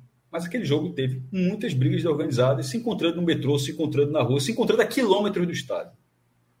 Porque não fazia diferença não ter público, como não faz. Não faz diferença ter uma torcida. Inclusive, uma das coisas mais raras hoje em dia é a briga dentro do estádio. Se você para pensar assim, a briga de organizada, os caras se engalfiando dentro do estádio, hoje é uma coisa mais difícil de ver. Ou até mesmo, ou até mesmo no entorno do clube. As brigas são, aqui, são, a, são tem uma distância a, a, a grande até o, até o palco do jogo mesmo onde acontece. Então, assim, antes de, a primeira medida, antes de fazer, porque me parece óbvio poderia ser ter, o que é que vamos tentar fazer tudo que não conseguiram até hoje de fazer a segurança nos arredores, nas estações de metrô, nos centros integrados de ônibus, nos pontos de mau fluxo de torcedores, nos caminhos de escolta até o estádio, ou seja, de, to, de toda a logística possível que envolve o jogo. Em vez de dizer, ó, agora vai ser diferente, a gente vai fazer assim, com essas, com essas novas pessoas aqui, a gente vai fazer assim, dessa forma, e vai funcionar. Não. O novo governo não tentou. Porque contra o Náutico não aconteceu nada, assim. Tipo, se foi implantado ali, não aconteceu nada. Ou seja, em tese teria funcionado. Aí, aí vem a, a, torcida do ABC de Natal para assistir o jogo, aí, vem a torcida do esporte, vai encontrar os caras na Gaminon, muito longe do estádio, e aquilo ali, aquela violência tem que ser contida. Todos aqueles CPFs ali teriam que ter sido registrados, os CPF de todo mundo envolvido. Então, a, a, eu vou ler até um trecho da nota, que é a nota da coletiva, na verdade, que era, a coletiva dizia o seguinte. Uh, uma nota que enviou, deixa eu ver se eu acho aqui a aspa. É, era uma coletiva para que as novas, novas diretrizes e medidas para combater a violência dentro e fora dos estádios, além de trazer benefícios para o verdadeiro torcedor e promover a cultura de paz. O verdadeiro torcedor foi impedido hoje de ver jogo. Porque o, na hora do clássico, o verdadeiro torcedor, a, a medida para. A medida que a própria nota fala, a medida para combater a violência e trazer benefícios para o verdadeiro torcedor. Que benefício é esse? Que o torcedor do Santa Cruz está impedido de assistir dois jogos do Santa Cruz na Ilha do Retiro. Que benefício o governo do estado trouxe para o verdadeiro torcedor do esporte, que está impedido de ver dois jogos do esporte nos aflitos contra o Náutico. Então, não tem benefício caralho nenhum. Não trouxe benefício nenhum. Essa foi uma medida preguiçosa que é criticada em todos os outros estados to, todo Estado que faz isso, é, é a segurança pública é tida como incompetente para chegar até esse ponto. E todo mundo tenta, na verdade, flexibilizar para que isso deixe de acontecer. Então, antes de chegar a esse ponto desse novo governo, repito, não era o governo de Paulo Câmara que falhou durante oito anos, não, isso não, porque falhou, falhou, foi bizarro. Mas chega um novo governo com novas pessoas, com novas diretrizes, como a própria nota fala, não, não foram novas diretrizes. Chegou, com, chegou arrochando todo o esquema com a solução, entre aspas, mais fácil, que é mais fácil, não é para o torcedor. O verdadeiro torcedor ele foi impedido de ver jogo hoje. É, essa foi uma solução mais fácil para quem faz a segurança do jogo. E não deverá deixar de ter confusão. As uniformes, quando tiverem os clássicos, sobretudo os, os, os dois clássicos entre Esporte Santa, que é, que, que é um volume maior, historicamente, de, de pessoas envolvidas de, e de, de, de confusão, é muito provável que a gente veja relatos disso. E, e, e, não é na porta da Ilha do Retiro. Os dois jogos serão na ilha. Não é na porta da Ilha do Retiro, não, pô. Não vai ser embaixo do túnel Chico Sainz, não. Não vai ser no giradouro na frente do esporte, não. Não vai ser na McDonald's, vai ser na... Vai ser, meu irmão, lá no terminal de metrô, a 5, 6 quilômetros do estádio. Vai ser lá perto do, de, de, de, um centro integrado de ônibus, de, de troca de, de, de, passagem Vai ser integrada. avisado. E vai ser avisado. Vai ser marcado. Os caras vão estar lá. E, e veja só, e isso nos combateu. O governo tomou uma medida onde ele diz: eu não consigo Assim, a primeira. Assim, eu, eu acho que alguém está achando que foi uma. Internamente, eu ainda estou achando que alguém ah, teve uma ideia, está achando brilhante. Que foi brilhante. Não vamos fazer assim, ó, a primeira medida a gente vai chegar dizer, okay, vamos fazer isso porque para mostrar que a gente faz assim. Não, vocês mostraram que não consegue que não consegue fazer o diferente de quem não consegue resolver nada. Porque isso é de quem não consegue resolver nada. A, a, tomar essa medida, a primeira medida com um mês. Tipo, um mês de gestão. Então, para ter feito isso, não é porque esse personagem, porque achou que, que essa era uma medida brilhante. Não é brilhante. Não é brilhante. Não traz, ela não trouxe benefício. Ela, repito, caso ninguém, tenha, caso ninguém tenha pensado nisso, essa medida está impedindo. Isso é o mínimo, tá? Está impedindo a torcida do Santos em dois jogos na ilha, está impedindo a torcida, desculpa, a torcida do Santos em dois jogos na ilha, a torcida do esporte em dois jogos nos aflitos, está impedindo torcedores de outros estados ou que moram aqui no Recife, ou que moram aqui no Recife, como, por exemplo, vai ter um jogo Esporte Bahia. Tem baiano pra caramba morando aqui. A torcida do Bahia não. Vai, ainda tem mais. Esporte Bahia será o centésimo jogo da história do Esporte Bahia. É um jogo histórico. É, é, é, o, confronto inter, é o confronto interestadual do Nordeste com mais jogos disputados até hoje. Eles vão se enfrentar pela centésima vez. A torcida do Bahia não estará em campo, porque o governo de Pernambuco acabou de proibir. E essa medida, esse benefício para o torcedor, ela está prejudicando pernambucanos de outros estados, porque os pernambucanos de outros estados estão trabalhando, porque se mudou, porque achou que, enfim, ou que o cara nem, nem é pernambucano, o cara até pode até ser, de repente, cearense mesmo, torce pelo esporte, do Bahia, enfim, mas mesmo o cara torce por times de Pernambuco, está em outro estado, esse cara provavelmente, isso não é uma coisa certa, mas é provável, não, não, não poderá assistir como, como, como algo recíproco à medida que está sendo adotada aqui. Então, eu, Cássio, é óbvio que alguém pode falar, você é, tem uma posição completamente contrária à minha. Eu estou sendo muito, muito franco no que eu acho. Eu achei uma medida merda. Bem, bem calma aqui, uma, uma, uma medida merda, preguiçosa, que não resolve, não foi feito nada diferente. Uma das medidas anunciadas com era um incentivo à compra do ingresso antecipado. Caralho, meu irmão, todo mundo faz isso, bicho. Tipo, Todo mundo faz isso, por organização de comprar, não, não é, um incentivo. Não, isso é, não é isso. O, veja, o esporte jogou esse, esse jogo contra o. Pô, me deu um branco agora. Pô. É, o último jogo, contra o Retrô, foram 11 mil pessoas. 9 mil ingressos foram comprados por antecipação. Veja, faça o percentual. O, o, é, ou seja, quase a totalidade dos ingressos foram comprados por antecipação. É, o jogo, é, a compra antecipada já vem acontecendo. Ela, e, continua tendo volume no dia porque faz parte se o ingresso estiver esgotado. Mas é uma necessidade da operação, pois Isso é uma é, necessidade pô, da operação isso, do jogo. Isso é a, tá... primeira, a primeira medida, o incentivo à compra. Pelo amor de Deus, pô. Puta que assim, pariu, isso é, isso eu, eu, não, eu não, aí, com todo respeito, é. tô falando uma pessoa que eu não conheço, tá? Tô falando uma pessoa que eu não conheço, pode ser ignorância a mim, mas beleza. Mas a impressão é de que nunca de que nunca realmente viveu assim um futebol de forma prática. Até porque. Para achar que precisa ter a ideia de, ó, vamos incentivar a compra antecipada. É.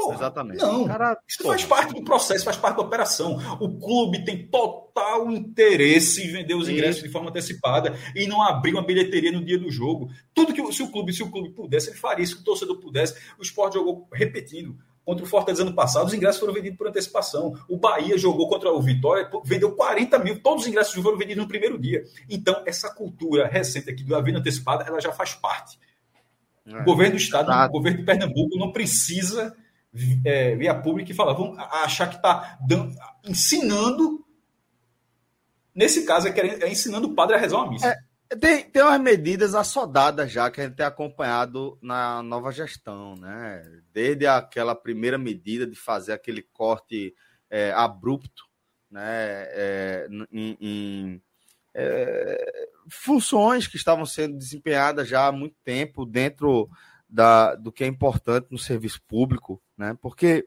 às vezes a gente pensa em máquina e a gente esquece que a máquina do Estado, a máquina pública, ela é, é operada por pessoas, né? Na, na, na, prática, as engrenagens são as pessoas, e aí é, houve uma grande realocação, uma grande convocação é, do, dos servidores públicos para seus cargos originais. Não que isso seja algo ilegal, não é, ou administrativamente equivocado, não é, é, é de forma operacional pouco inteligente, porque eu estou falando, é assodado, você vai tirar pessoas que estão desempenhando funções há bastante tempo aí, é, de suas é, atribuições de rotina e mexer em tudo, e isso vai fazer com que a máquina trave como um todo. Tanto é que essa medida foi revista. E aparentemente é, essa decisão ela vai na mesma linha, na linha de que de quem é, não está refletindo muito na, nos reflexos diretos do que essa medida vai ter. Porque vamos lá, é, o que é que a gente pode imaginar que vai acontecer é, como reflexo direto em relação ao comportamento da torcida? Pô, tô proibida de ir no estádio. Agora eu vou ficar de boa para ver se eu ganho uma chance novamente. Não, velho, é uma reação diferente.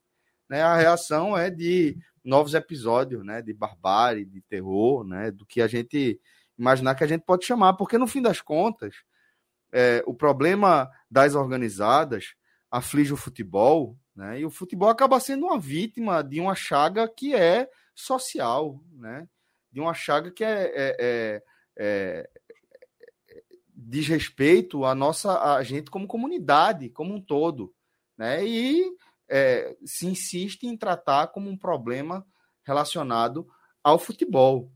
Porque quando você trata dessa forma, é o que o Maestro falou, você está punindo as pessoas que frequentam o futebol, né, que frequentam o estádio, que alimentam ali aquela atividade cultural, né, de identidade, inclusive, de, de uma parte significativa da nossa sociedade. Quando, na verdade, você precisa combater outras questões. Né? O Brasil vive um, um problema é, econômico grave, né? a, a, a desigualdade social aumentou de forma significativa durante a pandemia, e isso, historicamente, é muito claro em todas as partes do mundo, produz é, pequenos é, aos poucos, assim, né, incidentes vão, vão explodindo, incidentes de convulsões sociais, de retrato de uma, de uma estratificação, de uma desigualdade, de uma sociedade que está ampliando a sua desigualdade, e isso tem reflexo na vida de uma parte dos indivíduos, né? E é, a gente precisa enxergar o problema das organizadas como algo inserido dentro da nossa sociedade, é um sintoma de algo que está equivocado na nossa sociedade, né? que tem ali o futebol como pano de fundo, não é o objetivo central, é o pano de fundo. Então, é, agora sim, Léo, colocando você na, na, na, na nossa conversa também, é, ao meu ver, a gente precisa encarar a, o problema das organizadas de forma coordenada, né? tratando é, não apenas entre a federação e o, a, a, a, polícia, e acho que a gente precisa é, integrar ainda mais elementos nesse debate, envolver outras secretarias, Secretaria de Planejamento, Secretaria de Educação, Secretaria da Fazenda, tudo isso eu imagino que precisa ser trazido para o centro desse debate. Seguir tratando como algo uma doença do futebol vai é, nos colocar a repetir os mesmos erros, Léo. É, boa noite, Celso, Maestro, Thiago. É, nessas, nesses poucos minutos de fala, tanto do Maestro como, como suas, tem mais raciocínio lógico sobre a situação das organizadas do que eu imagino que tem, do que eu tenho certeza que tem todas essas reuniões que já existiram de Nudetor cearense, do Ministério Público, dessa comissão nova aí do, do governo pernambucano, que no fim da conta são, são, são sempre mais do mesmo, com a mesma lógica ou falta dela, é, porque são ideias extraídas da cabeça de pessoas que não viveram futebol, não vivem futebol. Elas imaginam futebol dos seus gabinetes em, no ar-condicionado, é, assim como os policiais que também compõem esse tipo de comissão, eles têm a, a visão de, de gerenciar aquele momento ali do futebol, aquele, aquela, aquele momento de tensão, da visão do policial, da visão do que vai. Que, que ali, na cabeça do policial, ali basicamente é um distúrbio. E vai ser sempre um distúrbio prestes a explodir. É, o problema, o grande problema é que esse processo todo, ela desconsidera torcedores, ele desconsidera a parte social, ele desconsidera a parte criminológica, ele desconsidera jornalistas, é, ele desconsidera líderes comunitários porque essas torcidas se dividem em núcleos que são estabelecidos dentro de comunidades, e na maioria delas carentes, com, com seus problemas e com a sua correlação com facções criminosas, com suas correlações com o tráfico de drogas, com suas correlações com práticas de outros crimes. Então, é, querem se resolver como se fosse uma coisa, assim, ó, vou separar eles aqui e como se esse problema não tivesse acontecendo longe das praças esportivas. E que na grande maioria das vezes não acontece nas, práticas, nas praças esportivas. É, e, inclusive, assim, eu acredito muito em uma coordenação entre esses movimentos que aconteceram no Ceará e Pernambuco nesse momento. Até porque foram dados argumentos esdrúxulos, tão, tão, tão esdrúxulos quanto. É, esse episódio da torcida do ABC é, não foi no estádio, não, não tem qualquer relação assim que, que vincule duas torcidas locais, porque os episódios entre as torcidas locais eles vão continuar correndo. Aqui a, argumentação aqui pelo lado do Ceará foi é, pelos últimos casos acontecidos, né, que foram coincidentemente entre torcidas do mesmo time, tanto no Ceará do, do Cuiabá contra as que ocorreram contra o Fortaleza foram entre as próprias torcidas do clube que continuam, é, no caso do Fortaleza, em conflito, as próprias organizadas do clube. Isso não foi debatido, isso não foi resolvido, isso não foi pacificado, isso não foi costurado de nenhuma forma pelo poder público. Essas duas torcidas em conflito continuarão ao lado na arquibancada. Elas continuarão ao lado na arquibancada.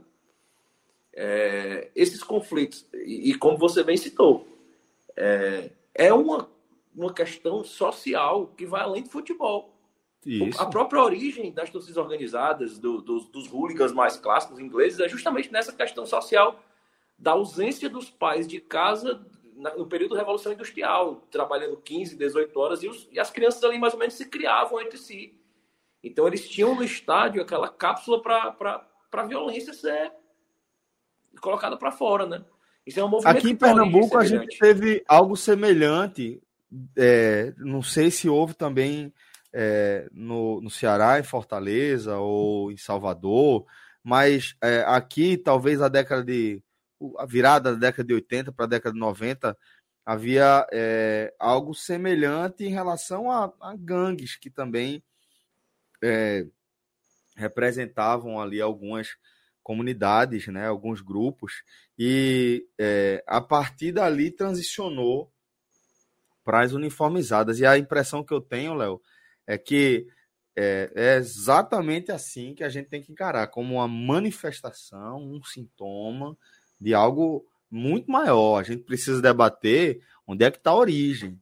Eu não consigo enxergar esse problema dissociando da desigualdade social que está se ampliando no Brasil. Né? Eu acho que ali há uma, uma catarse, ali há um, um, um, um, como eu falei, um fio condutor, na verdade não um fio condutor, mas um, um pano de fundo para algo muito que vai muito além do futebol. Mas, por favor, retome a sua a interpretação a partir dessa, dessa questão que você falava dos hooligans, do exemplo dos hooligans. Não, e, e, perfeito, sim. Então são causas sociais que elas acontecem desde que existe esse movimento organizado.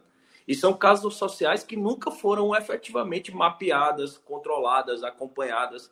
É, hoje você sabe, as próprias torcidas elas facilitam isso, que elas geralmente se organizam em núcleos, em bairros, em alas. Então isso é facilmente controlado, desde que, que o principal, a principal matéria-prima escassa, quando se fala em segurança pública, é que eu estou falando pelo, pelo meu lado, assim, na própria carne. Muito se fala que falta estrutura, falta condições é de trabalho, materiais. A principal matéria-prima escassez da segurança pública é simplesmente o pensar.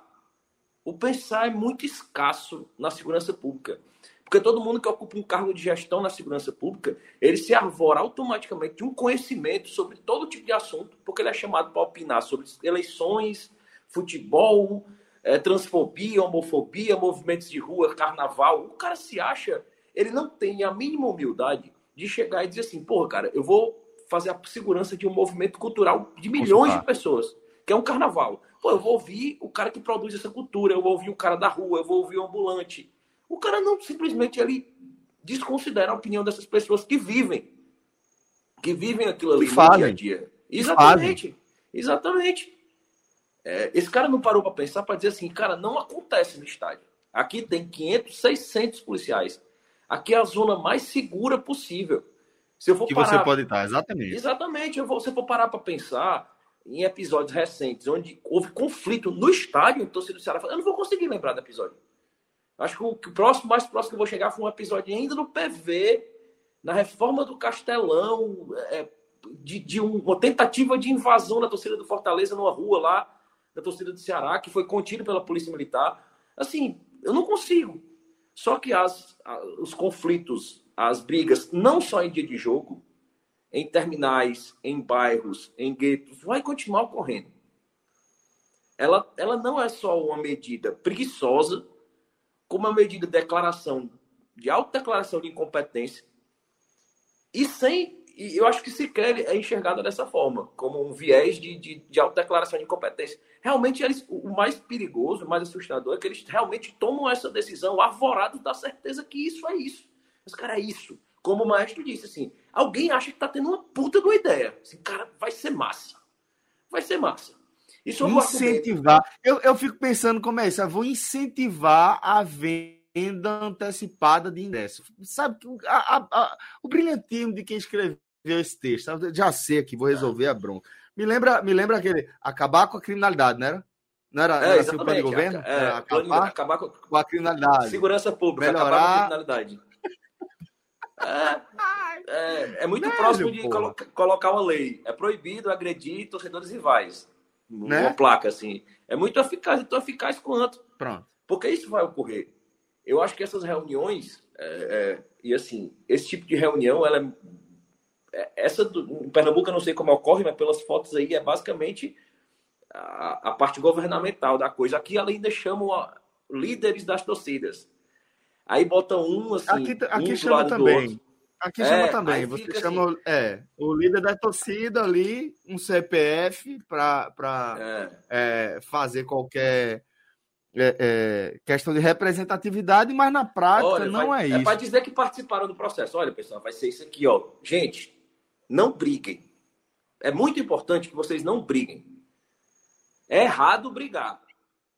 Esses caras não estão lá para construir nenhuma ideia de segurança, de, de, de planejamento. Eles não estão juntos para construir um acordo. Eles não, porque o, o, problema vai muito além deles.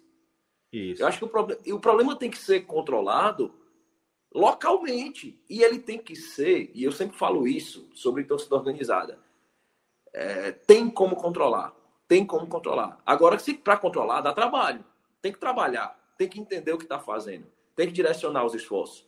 Não é simplesmente proibir o estádio, porque assim, o argumento de estar tá privilegiando o bom torcedor, não está privilegiando torcedor nenhum. Ele não está privilegiando torcedor nenhum. E se ele tivesse, pelo menos, de, de, certa forma, preservando a vida ou a saúde de quem está, dos próprios envolvidos nessa briga, mas essas brigas vão continuar acontecendo. Assim, quem, quem quer brigar vai continuar brigando. E, e o mais absurdo, assim, é porque não existe sequer a noção de que essas, essas problemáticas sociais, que são muito mais profundas, é, porque esses caras acham na cabeça dele, e realmente tem episódios que, se, que é por isso, que o cara olha por outro, é tipo o antigo desenho dos comandos em ação. Tá lá o cobra, eu vou matar ele porque ele é um cobra. Não é bem assim. Eu acho que isso, é, isso tem, tem fatores muitos, na época, desde o baile funk, a hoje a comando de bairros por tráfico de drogas, facções e etc isso tem que ser combatido, mapeado e acompanhado no núcleo que ele é gerado, de bairro por bairro, de liderança Perfeito. por liderança. E Aquilo outra, que... não é, tem que ser encarado, Léo, não é só pela inteligência policial. É, é isso que eu quero dizer, porque às vezes quando a gente está falando aqui, pode parecer que a gente está pensando em, ó, tem que ter inteligência policial ali infiltrada na comunidade para saber o que os caras estão planejando. Não é isso. Pelo menos, ao meu ver, tem que ter presença de Estado, certo? Tem que ter a presença do Estado e a presença do Estado não pode ser só a opressão policial, que é o que se oferece, via de regra, nas comunidades. A gente resolve o problema da torcida organizada com trabalho, como você falou, mas o trabalho ele envolve você criar é, um compás como que a gente tem aqui em alguns bairros em Pernambuco, que é um centro comunitário que integra é, uma biblioteca, que integra um, um centro é, de capacitação profissional, que integra um centro de acolhimento psicológico, que integra tudo isso, que oferece um centro de lazer, uma quadra. Você acaba com o problema da organizada quando você oferece creche, você acaba com o problema da organizada quando as pessoas têm a oportunidade de emprego, de escolher seus próprios empregos. É dessa forma que você vai é, oferecendo substrato para os indivíduos é, constituírem uma identidade que vai além da, da, de uma, uma reação ali mais é, é, crua ao que você recebe do Estado, de, da forma como o Estado atua ao seu redor. Tem que ser muito mais que isso, tem que ser muito mais do que simplesmente é, vou, a partir da inteligência policial e da opressão do, do, da, da, do aparato policial, vou desarticular essas organizações. Você não vai desarticular, elas não vão deixar de se organizar se você não resolver todas essas outras questões. E aí, o que é que a gente enxerga? A gente enxerga um, um problema cuja solução não é de curto prazo. É um problema cuja solução é de médio e longo prazo. Médio prazo. Mas fundamentalmente em longo prazo, quando a gente vai pensar na solução do problema. Mas de reflexo, a gente fala de coisa de médio prazo. E político não gosta de médio prazo, Léo. Político não gosta de médio prazo. Essa é a merda, velho. A galera, bicho, gosta de ações que repercutam e que tenham um efeito eleitoral direto dentro de seus projetos ali, pessoais de poder. Então, é, é, é dessa, desse tamanho de problema que a gente é, lida quando fala das organizadas. E por isso que eu acho que é, é preguiçoso, né? É, e eu já passa da preguiça, sabe? Hoje já passa da preguiça, que era preguiçoso quando a gente começou a analisar isso ali nos anos 2000. Hoje, eu já acho que tem um pouco de, de sabe, é, velho, má intenção. Sabe? Pelo menos uma má intenção de, de, de, dar uma de doido, de o problema não é exatamente meu, eu que sou da educação não tenho a ver com isso, eu que sou da fazenda não tenho muito a ver com isso. Mas, enfim, é, essa era a observação que eu queria fazer. Não sei se você fechou aí a sua análise.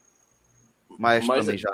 É, mas, era, mas era assim: a questão é, é que as torcidas organizadas elas se dividem entre bairros, entre bolsões, assim como a cidade.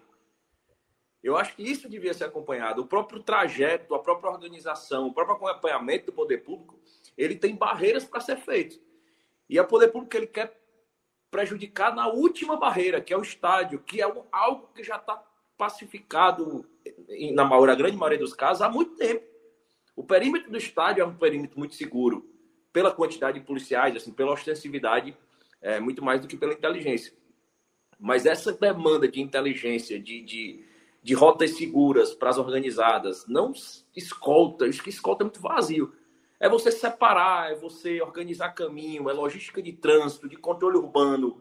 Isso é As políticas simples. públicas de curto prazo aí, né? As decisões de curto prazo, né? Isso, não é, isso é de curtíssimo prazo, que isso não demanda ser um gênio da mobilidade urbana, é, da, da, da polícia, de segurança pública, do transporte. Não é preciso ser um gênio. Basta ter vontade. O grande problema é enxergar o problema, é entender o problema como ele é em vez de dar lugar à preguiça, né? Essa, essa preguiça que existe aí, que existe aqui, é, e, e, são de, é, sugestões, né? É, recomendações que o Ministério Público faz, mas aquela recomendação com, com muita coação nas palavras, né? É, é, é aquela governante que diz assim, pô, o Ministério Público recomendou, se eu vou contra e dá uma merda, eu sou uma bronca para mim. Eu, isso é, isso é, vem isso que Léo está falando é verdade, mas só para deixar que aqui em Pernambuco não foi Ministério Público, não, tá? Assim, isso que está falando, se o Ministério Público faz a, faz a recomendação, aí o governo do Estado não, não atende a recomendação, já vira um embrólio jurídico, ou se der errado, o Ministério Público vai e fala, eu avisei que era para não ter, ou seja, deixa, uma, deixa meio que, que o Estado, quando, quando ele faz essa recomendação, numa situação assim, mas nesse caso aqui de Pernambuco não foi recomendado, não, partiu como plano da Secretaria de Defesa Social. Exatamente. Aqui não, aqui foi sempre a recomendação. Aqui funciona como recomendação. Mas é uma recomendação que o Ministério Público já traz à Secretaria de Segurança Pública. A recomendação é baseada num pedido da Secretaria de Segurança Pública. Então, o governo recebe uma demanda em forma de recomendação do MP com orientação da Secretaria de Segurança Pública, para o governo matar no peito essa e assumir essa bronca sozinho, é muito difícil. É você dizer assim, tô com a faca no pescoço aqui, te empurrando aqui na frente do abismo, tu vai, vai é, a escolha é tua, vai. Assim, é muito difícil o governo assumir uma bronca dessa. É, principalmente vindo de quem deveria garantir essa estratégia de inteligência e segurança, é, que é a Secretaria de Segurança Pública, né, no caso. Perfeito. É, Minhoca, queria também ouvir a, a, sua opinião aí sobre o tema, meu caro. Celso, é, como todos vocês já mencionaram, eu, eu vou pegar a palavra do, do Cássio, que é uma ideia merda, né? Assim, uma ideia merda. Quando você vê que é uma ideia merda, é o seguinte: você imagina se por acaso em Pernambuco, lá no, no Rio Grande do Norte, eh, no Rio Grande do Norte, aqui no Ceará, a medida foi o seguinte: olha, no dia do jogo, quem é visitante não pode sair na rua com a camisa do time. Não seria absurdo um negócio desse? É. Certo? Por que, que eu estou dizendo dá isso? Ideia, não, dá ideia não, pô. Não, porque... eu sou, eu não, é, não é nem isso. Caso se fizerem. Não, eu porque assim. Eu é... sei.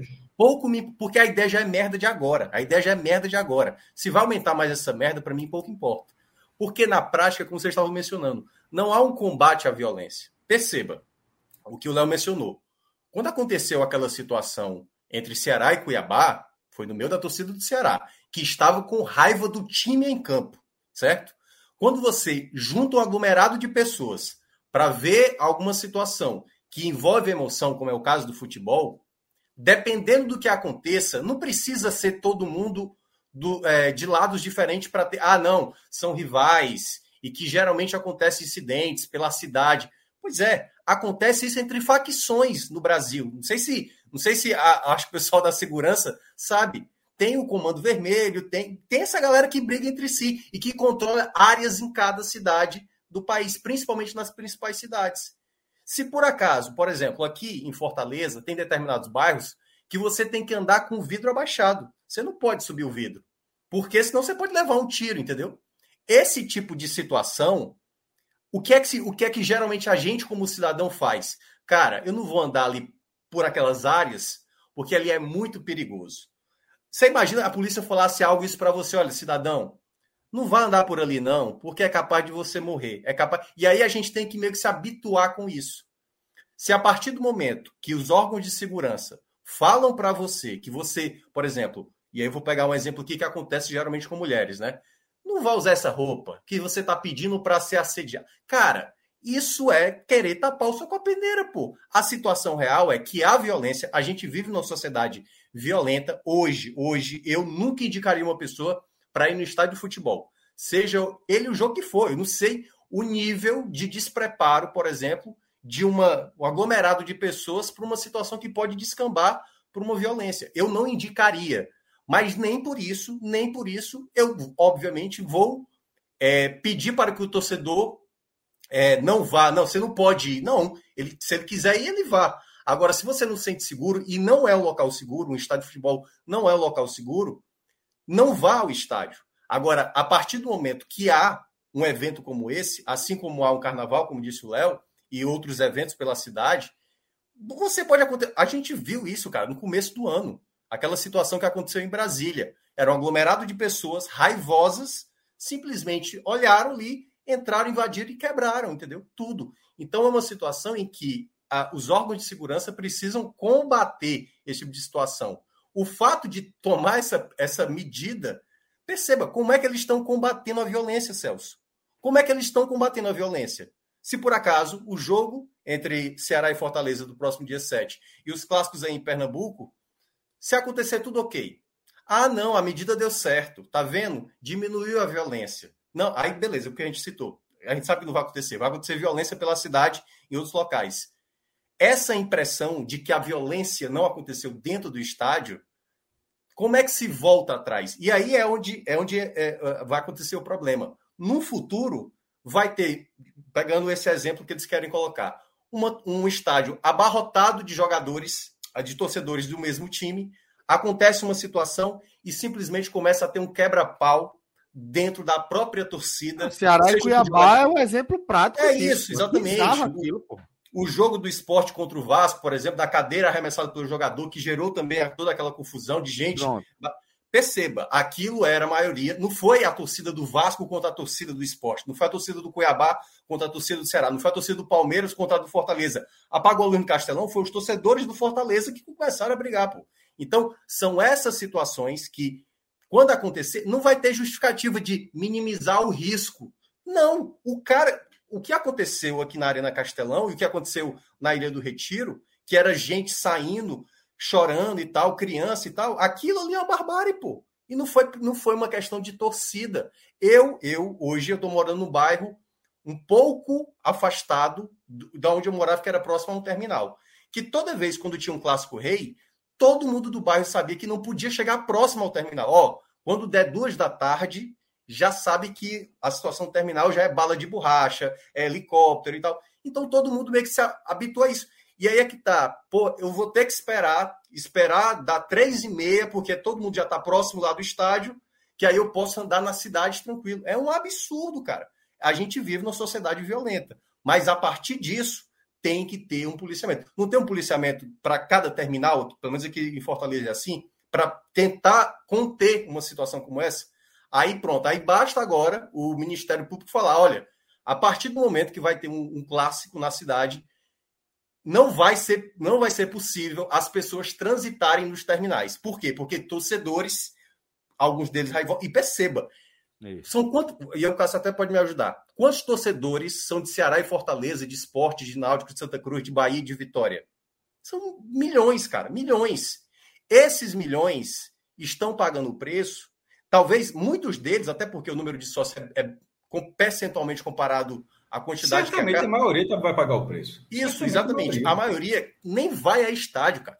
Nem vai. Cara, eu, cara, eu pago meu sócio, mas eu, eu, não, eu não vou me arriscar de ir ao estádio. Eu conheço pessoas que, que são torcedores e que elas não vão ao estádio. Cara, eu não vou para um local onde eu não me sinto bem. Eu prefiro estar na minha casa, vendo pela TV, é muito mais seguro, mais barato, não sei o quê. Mas perceba, para isso, para isso, o cara não tem, não tem a menor é, vontade de ir para um local onde ele se sente ameaçado, de levar um tiro, de, de morrer, de levar um tapa. Do, e aí é um dia também o papel da polícia, porque perceba, essa medida que a polícia está tá tomando é muito parecido com o que acontece é, em comunidades, né, em locais mais afastados da cidade. Perceba, geralmente a favela, para alguns, é associado como, olha, é ali onde só tem criminoso. E muitas vezes um policial, né, alguns acabam, por exemplo, por que aqueles caras não, não dão um tiro sem querer é, no bairro nobre? Porque no bairro não tem ladrão, velho, não tem ladrão. Já numa comunidade, que aí, e aí é onde não há o estudo, né? Porque perceba, tudo isso que a gente está falando, Celso, a gente poderia estar tá totalmente errado aqui se cada, se cada um dos órgãos responsáveis da segurança falar o seguinte: olha, a gente tem um estudo que a gente percebeu que isso aqui acontecendo tem uma boa efetividade. Não. O que aconteceu em Pernambuco é o seguinte: vamos fazer um teste sem, só com a torcida única para ver se dá certo, achando que o fato de não ter o torcedor acaba com a violência, cara. É muito sem sentido. Então, assim, cada e vez mais pior, eles não o pior, percebem. O pior, Minhoca, não é tomar essa decisão com base em fazer um teste. É que não vai haver, e já falo com toda certeza do mundo, é, é uma avaliação dos números, não porque vai. não tem números anteriores para comparar. Tem. Não tem efeito de comparação se a violência no terminal de ônibus aumentou, diminuiu na rua, se tem mais feridos, mais mortos, boletins hospitalares, lesionados. Não tem. Não tem, nem Léo, vai ter. Para ter noção, só para ter noção, naquele nosso debate, a gente fez no final do ano passado, dos incidentes que aconteceram na Ilha do Retiro e na Arena Castelão, né, no, no Esporte Vasco e também no Ceará e Cuiabá, eu cheguei a ressaltar aquele ponto, que a gente chegou a, debater a questão do mando, a questão se ia ter é, enfim, versão de resultado, se ia dar os pontos para o Vasco, se ia dar ponto para o Cuiabá, e não sei o que, aquela coisa de STJD. Mas o ponto que eu destaque é o seguinte, cara, o que acabou de acontecer, as pessoas que se excederam e que extrapolaram exatamente na situação, quem são? Quem são esses caras? Vão atrás? Ou vão fazer das, como das outras vezes? Então, vai ser a mesma coisa.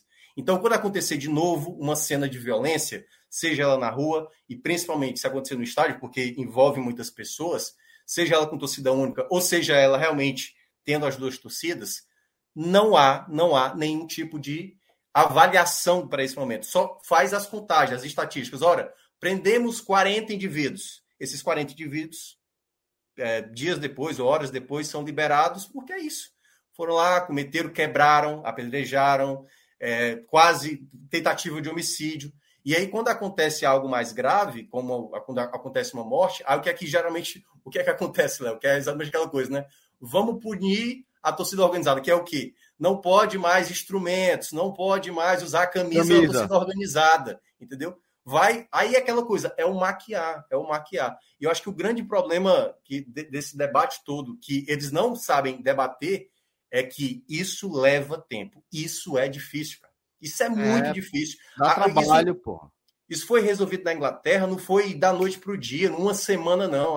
chegaram lá e simplesmente, ó, oh, galera, não vamos mais agredir ninguém, não. Tá to... Cara, se junta muito de gente irritada com alguma coisa, a tendência é que eu, Cássio, Celso, no momento de raiva, pode meio que ir junto com a manada, cara. E você simplesmente nem perceber. Agora, a partir do momento que você sabe que se você fizer algum tipo de atrocidade você sabe que pode ser preso ou banido do futebol, porque o certo era isso. Eu acabei de cometer um ato quase criminoso, quase matei uma pessoa. Eu não posso mais pisar no estádio. Não posso. Dia de jogo, meu amigo, se apresente uma, uma delegacia. Qualquer coisa, uma medida para saber. Agora, não dá para 300 caras, sei lá, 200 caras num jogo. Isso eu estou botando até muito. Num jogo que envolve mais de 60 mil pessoas, simplesmente atrapalhar o que deveria ser o esporte, um entretenimento que vai gerar muitas emoções, mas não a ponto de tentar tirar o, o torcedor de fato de acompanhar uma partida do seu clube.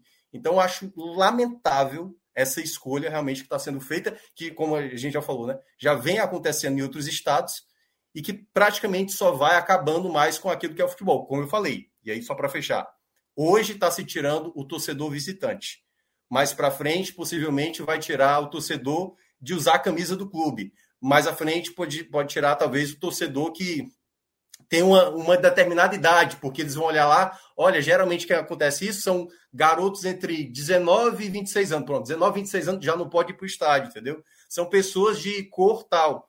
Cara, não faz sentido. Eles só estão só estão maquiando a situação sem de fato adentrar no problema, sem estudar o problema. Quanto mais tem essas reuniões só para ter essa conversinha, como é que vai ser, contingência, como é que vai. Cara, isso não é a maneira que vai se combater a violência na sociedade em que, obviamente, o futebol também está incluso. Boa.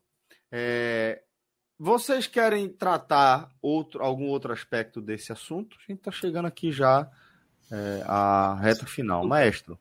No caso de, de, de Pernambuco, ainda foi dito, no final foi liberado os instrumentos musicais é, sob aplauso na FPF, mas com, com toda a norma vai, vai, ter, vai ter um número limitado, tipo, né, todo mundo pode entrar com a corneta, com a bateria, né, não é essa que vai ter identificação, e já era assim, tá?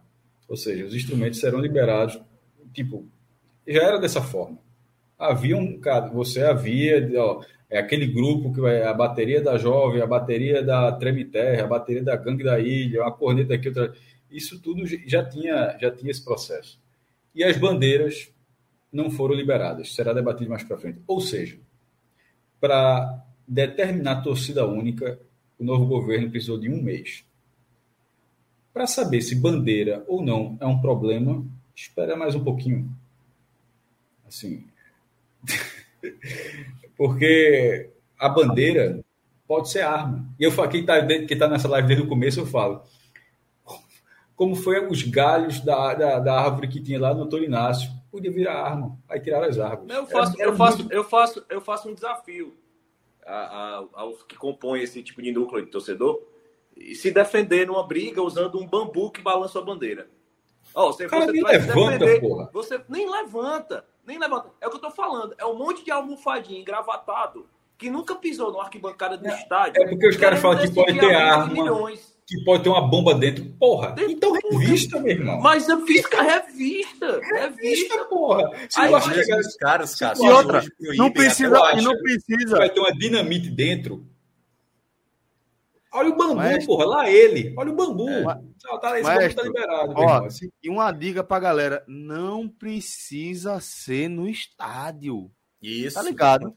Não precisa. Vê só. Se você fizer algo é, planejado, certo? Fizer é, uma, um acompanhamento, como o Léo sugeriu, tal, ó, os instrumentos as bandeiras estão aqui, ó, estão localizadas. Aí faz, você faz a vistoria desse negócio tal. Que você vai poder pegar, tá aqui dentro desse ônibus. Ó, pronto, tá aqui dentro desse ônibus, daqui vai para lá, acabou, velho. Até em São Paulo, que foram quase 20 anos, se eu não me engano. Liberaram lá. As, as margens uniformizadas do futebol paulista já estão podendo usar a bandeira. É, e, assim, eu, eu, eu, só, eu só acho só a incoerência. Tal.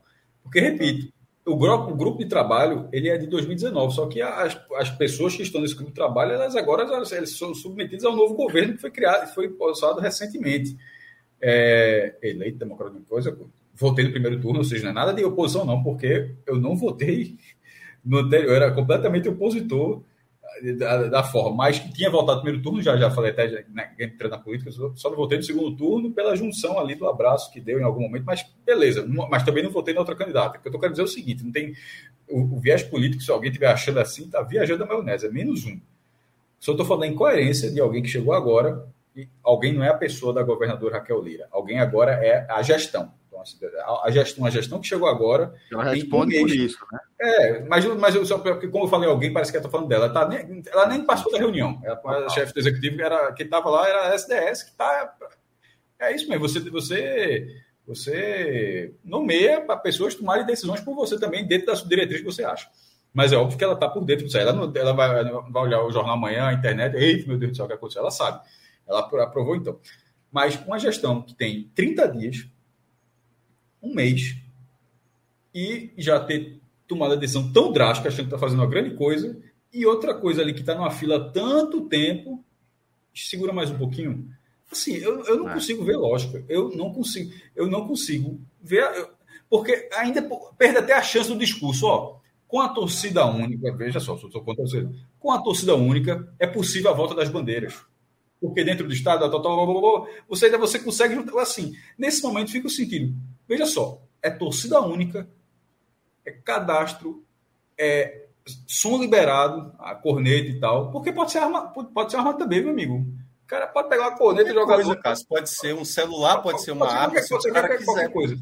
Eu digo assim, com essas, liber... com essas proibições e com essas liberações. Velho, a gente tem um caso horroroso aqui que até só, uma latrina virou, virou arma, mestre. É, uma privada. É, Veja só, vou, vou até abrir esse parecer daqui a pouco, mas só para terminar essa frase, eu estava dizendo assim: com as proibições da torcida visitante e com a liberação dos instrumentos musicais, que, pela mesma lógica, o cara pode botar uma bomba dentro da corrente, da corrente também. Onde é, que, onde é que a bandeira está nessa discussão para dizer que ela não integra isso? Ou seja, por que ela não foi liberada junto com isso? Assim, como é que ela viu o problema? Não tem, é incoerente. E sobre essa, essa privada que é, o caso que o Celso falou, é um caso trágico de, de, de, do que aconteceu no Arruda, que um, um, marginal jogou, arrancou uma privada do anel superior, jogou, bateu na cabeça do jogou para acertar e matou é, o cara. Aquilo fez com que as privadas dos estados pernambucanos fossem cimentadas.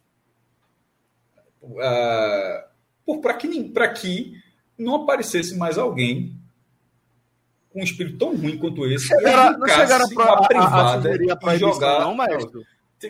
Foram duas coisas: cimentar e e quem não cimentou, trocou pelo aquele modelo que o cara fica de cócoras, tipo chão. asa delta, no chão. No chão. Porque é. só tiraram a privada dos beijos masculinos, né? Pra que, que alguém não arrancasse. Que ideia, brother. Que ideia. Não, na, na, nesse caso, veja só. Ah, ninguém nunca mais arrancou. Mas assim, o ponto é o seguinte: olhe o nível de bizarrice. Mas imagina, mestre, imagina que em vez de uma privada é um, um, uma cadeira da social. Um assento. É, certo? Irmão, aí, aí, o cara vai tirar o assento do estádio. Não, vai fazer a assim, eu tô, eu tô lembrando, o cara pode arrancar a pia. Cara, o cara pode arrancar a pia agora. Vai, como é que vai cimentar a pia? Como? É, é, é, é como eu estava dizendo, Cássio. O cara, quando tá com raiva, um aglomerado de pessoas quando tá com raiva, os caras vão fazer de tudo. Se der para arremessar a gente, eles vão arremessar a gente, pô. Eles querem agredir, eles querem agredir, eles estão com raiva, certo? E tem caras que, que vão para estádio que são caras que, por exemplo, quando tem um clássico, aí é que ele está realmente querendo ter um confronto, certo? Alguns, alguns. Roubar, é. roubar a bandeira para algum, isso, algum, roubar algum, e tal. É mas, maior do que o resultado do jogo. Mas, mas perceba, isso que aconteceu do, do Vaso, a culpa não foi do Vaso, velho. O é. vaso, o vaso ele foi um artifício para aquele momento. Poderia Exatamente. talvez ter colocado de novo um vaso. Acho que até hoje talvez não tivesse tido algo parecido, entendeu? O cara teve a loucura de imaginar que um vaso seria uma ótima para acertar um cara e matar como ele matou, entendeu? Então não é. Aí é que tá. Eles estão analisando é aquela coisa. O cara que matou, o cara usava uma camisa verde. Então, a partir de agora, vão proibir camisa verde, certo? Camisa verde é camisa de assassino. Eles não combatem o que é que levou esse cara a isso. Por exemplo, o nível de jogo entre Ceará e Fortaleza, que vai acontecer no dia 7, dependendo do contexto, pode ser um jogo tenso, mesmo com torcida única. Porque o Ceará, por exemplo, vem de um rebaixamento.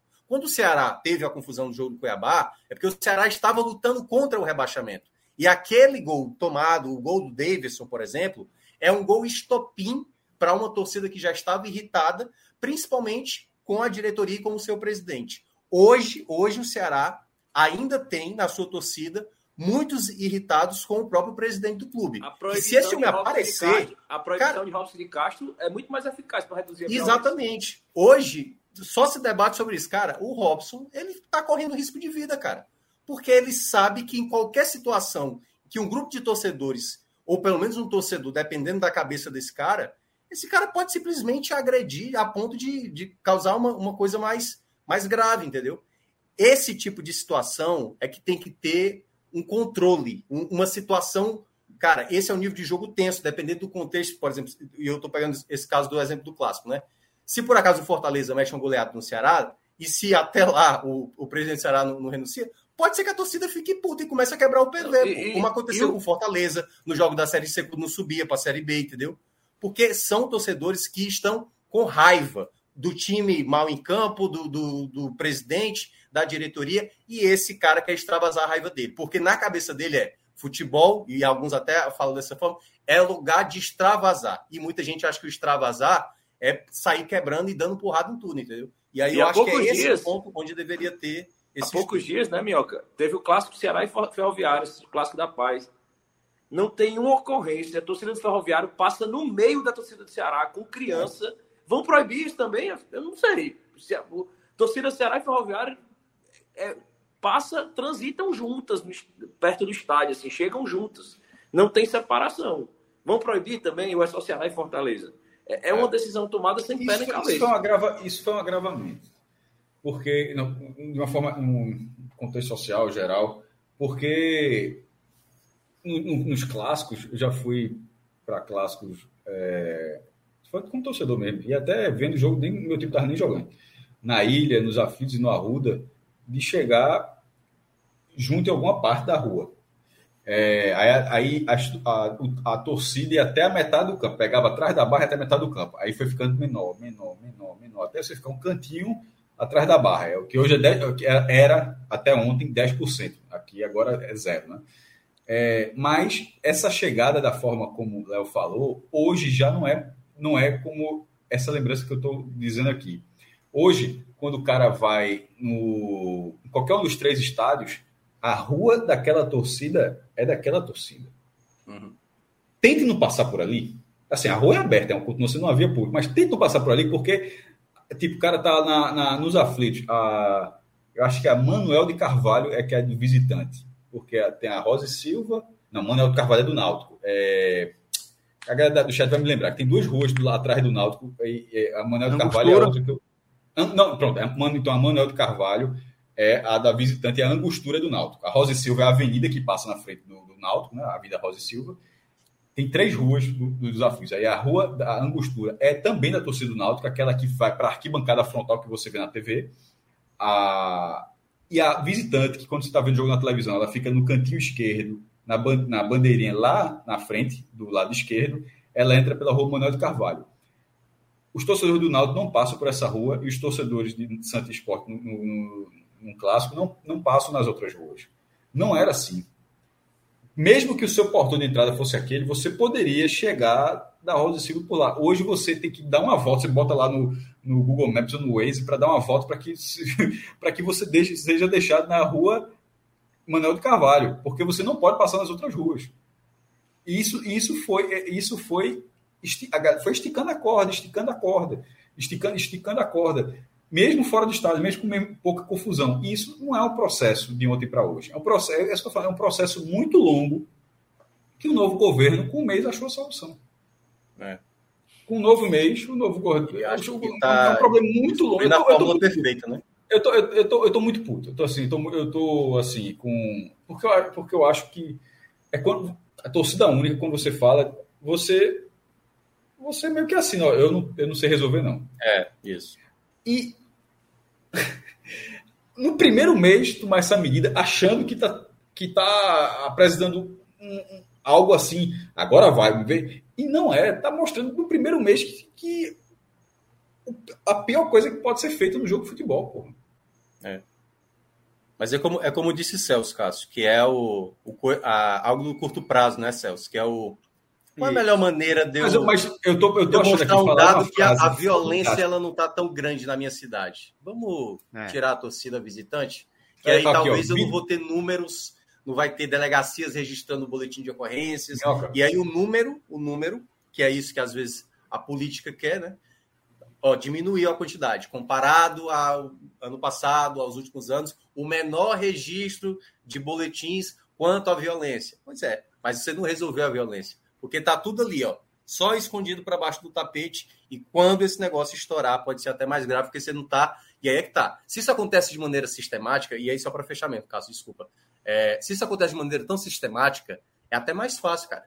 Porque se acontece de maneira recorrente, você vai só mapeando e vendo a maneira, como está acontecendo, como está evoluindo. E aí é mais fácil de você combater. Não tem como combater com torcida única. Não tem como combater com torcida única. Porque você só vai saber se vai estar tá combatendo a violência tendo as duas torcidas. Não existe exemplo de solução com torcida única. Mas, mas, essas brigas acontecem, só não acontece no estado como já não acontece é, hoje. Eu sei, eu sei. Tipo, as torcidas de esporte ABC, elas brigaram a quilômetros da Ilha do Retiro é mais ou menos a distância onde possivelmente ocorrerão outros casos, só que com torcida única dentro do estádio. A briga foi a quilômetros da, da Ilha do Retiro. Mas, enfim. Mas, ó, Vitor Gorski, Gorski Vitorino, Vitor Gorski Vitorino fala uma frase aqui, que ele lembrou, na verdade é a frase, mas ele lembrou, é, sobre medidas provisórias, já que essa de Pernambuco, a do, a, a do Ceará também, é, a, do, a, da Bahia é permanente, né? está tentando lutar para mudar. A do Ceará é uma recomendação em um jogo, a princípio nesse jogo. E em Pernambuco é até 6 de março. Mas a frase ali é o seguinte: sobre é, governo no Brasil. Nada é tão permanente quanto um programa temporário. Sim. É, isso é uma frase muito parabéns, é, é uma é uma frase muito boa, porque é, Eu não sei se vai ter depois disso. E é grave, porque a, medida, quando ela acabar, ela, ela vai chegar à reta final do Pernambucano. Aí, esse ano, por determinação da federação, foi até interessante. A final é na Arena Pernambuco. Não interessa a campanha, não. Os dois jogos, é, a final é de volta. É, os dois jogos serão na Arena Pernambuco. Eu acho, veja, se existe um estado de Copa do Mundo aqui e a turma não quer jogar, porra, é assim, bota, bota, bota pelo menos a final. Assim, a final, essa pauta é, porra, é que a turma não quer jogar no estado de Copa porque valoriza o produto. Eu acho assim, eu acho que na verdade era um grande vacilo que há oito anos acontece aqui em Pernambuco, mas enfim. Ah, porque a Ilha do Retiro é, ah, porque os é porque, meu irmão, tem um estado de. Não é, não é, Copa do Mundo de 50, não, porque eu sempre digo, a Ilha do Retiro é um estado de Copa do Mundo. Não estou falando estado de Copa do Mundo novo, um Copa do Mundo 2014, a galera não usa. Enfim, o que, é que vai acontecer? Caso não ocorra flexibilização. Esporte náutico, afinal. Um exemplo, esporte náutico. É, num jogo, só torcida. Na Arena Pernambuco. Num jogo, só torcedores do Náutico, no outro, só torcedores do esporte. Porra. E aí, correndo o risco do campeão celebrar no estádio do seu rival, sem nenhum torcedor, aconteceu sem ninguém. Foi o Campeonato Paulista, é, que, que celebrou dentro do estado do Palmeiras, né? Só tem torcedor do Palmeiras, não tinha visitante lá, um campeonato, um Corinthians ganhou um paulista lá dentro.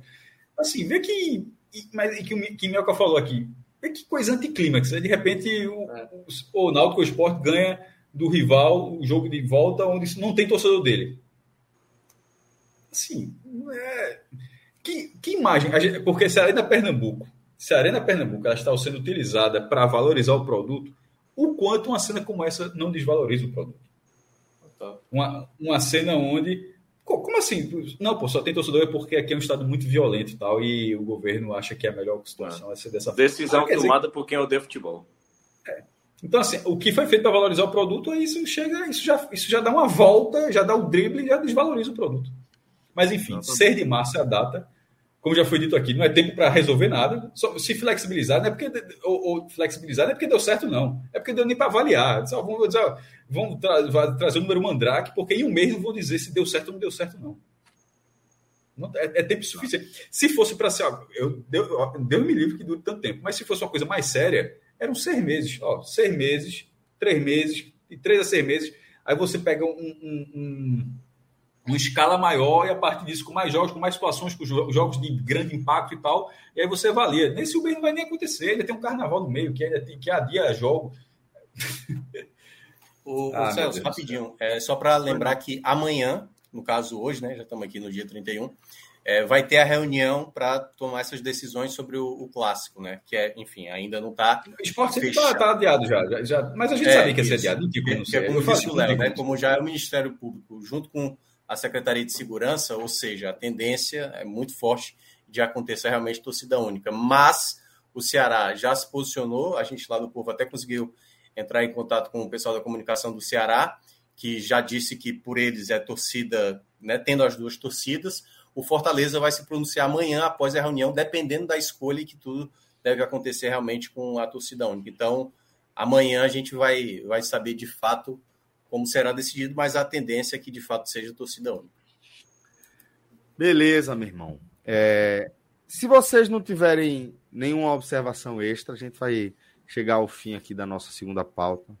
E eu queria agradecer enormemente a cada um de vocês. Estou sendo muito, Celso. Estou sendo muito certo para flexibilizar. Estou sendo que dê muito certo esse projeto para que não aconteça Também. nada.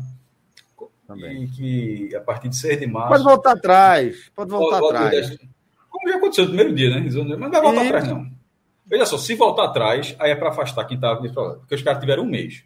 Aí apresenta, volta atrás, assim, é porque, não, porque realmente assim, não, não só não entende o que está fazendo, como não sabe nem o que está falando. Estão jogando se, no escuro, né? Estão já tá jogando no escuro. Do... Deu certo. Volta atrás. É. Volta atrás não vai, não. Porque se voltar atrás, assim, é pelo amor de Deus, é, é, vai estar. Tá... É, verdade, verdade. Mas é isso. Velho, vamos chegar aqui ao fim de mais um programa. Quero agradecer ao Maestro Cássio Zirpla, Thiago Minhoca, Léo Fontinelli, Cláudio Santana, esteve com a gente aqui também. É. Direção de Rodrigo Carvalho. Amanhã, né? Programa leve, programa leve. Amanhã a gente vai ter episódio de The Last of Us, né? Isso. Esse é, e episódio, assim, sem entrar ainda no... Mas que episódio sensacional. Espetacular. E como, é, é H também tem, tem, a questão aqui das séries de filmes. Finalmente parei para o final de semana consegui ver algumas coisas. Desde já disse o seguinte. Até, até porque se você não assistiu, assista de hoje para amanhã, que eu vou falar com o spoiler. Você pode participar do bloco com o spoiler. Muita gente sai na hora do spoiler. Veja nada de novo no front. Que filme, meu irmão. Cara, não sei se me ainda, eu não vi. Meu eu velho, eu gostei. Eu gostei demais. O Léo, o Léo é, tá. O Léo tá esse ano. Eu tá... assisto um filme por ano. Tu viu? Três, tu viu? Não viu? Você viu, Léo? Ainda isso? não, ainda não. não, viu, não. Eu, é sobre tô... a Primeira Guerra. Eu tô assistindo E na minha opinião, na minha opinião, um filme de, da Primeira Guerra Mundial, ele é melhor do que 1917, que é um filme ótimo. Mas eu, é. eu achei esse é, um, mais imersivo e assim os efeitos assim são, são impactantes. Veja só. Maestro, já, maestro. Tem...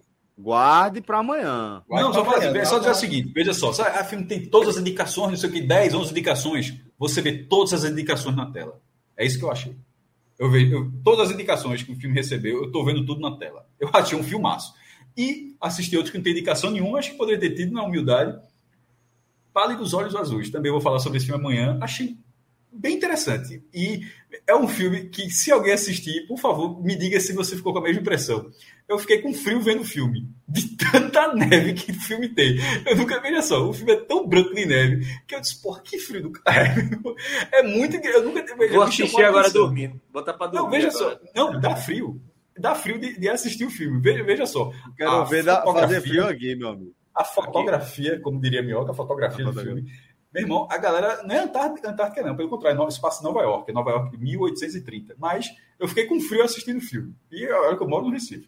Mas enfim, isso é só um aperitivo, porque amanhã e ainda, e ainda tem coisa para falar. Acho que a Gamenon amanhã vai ser muito bom.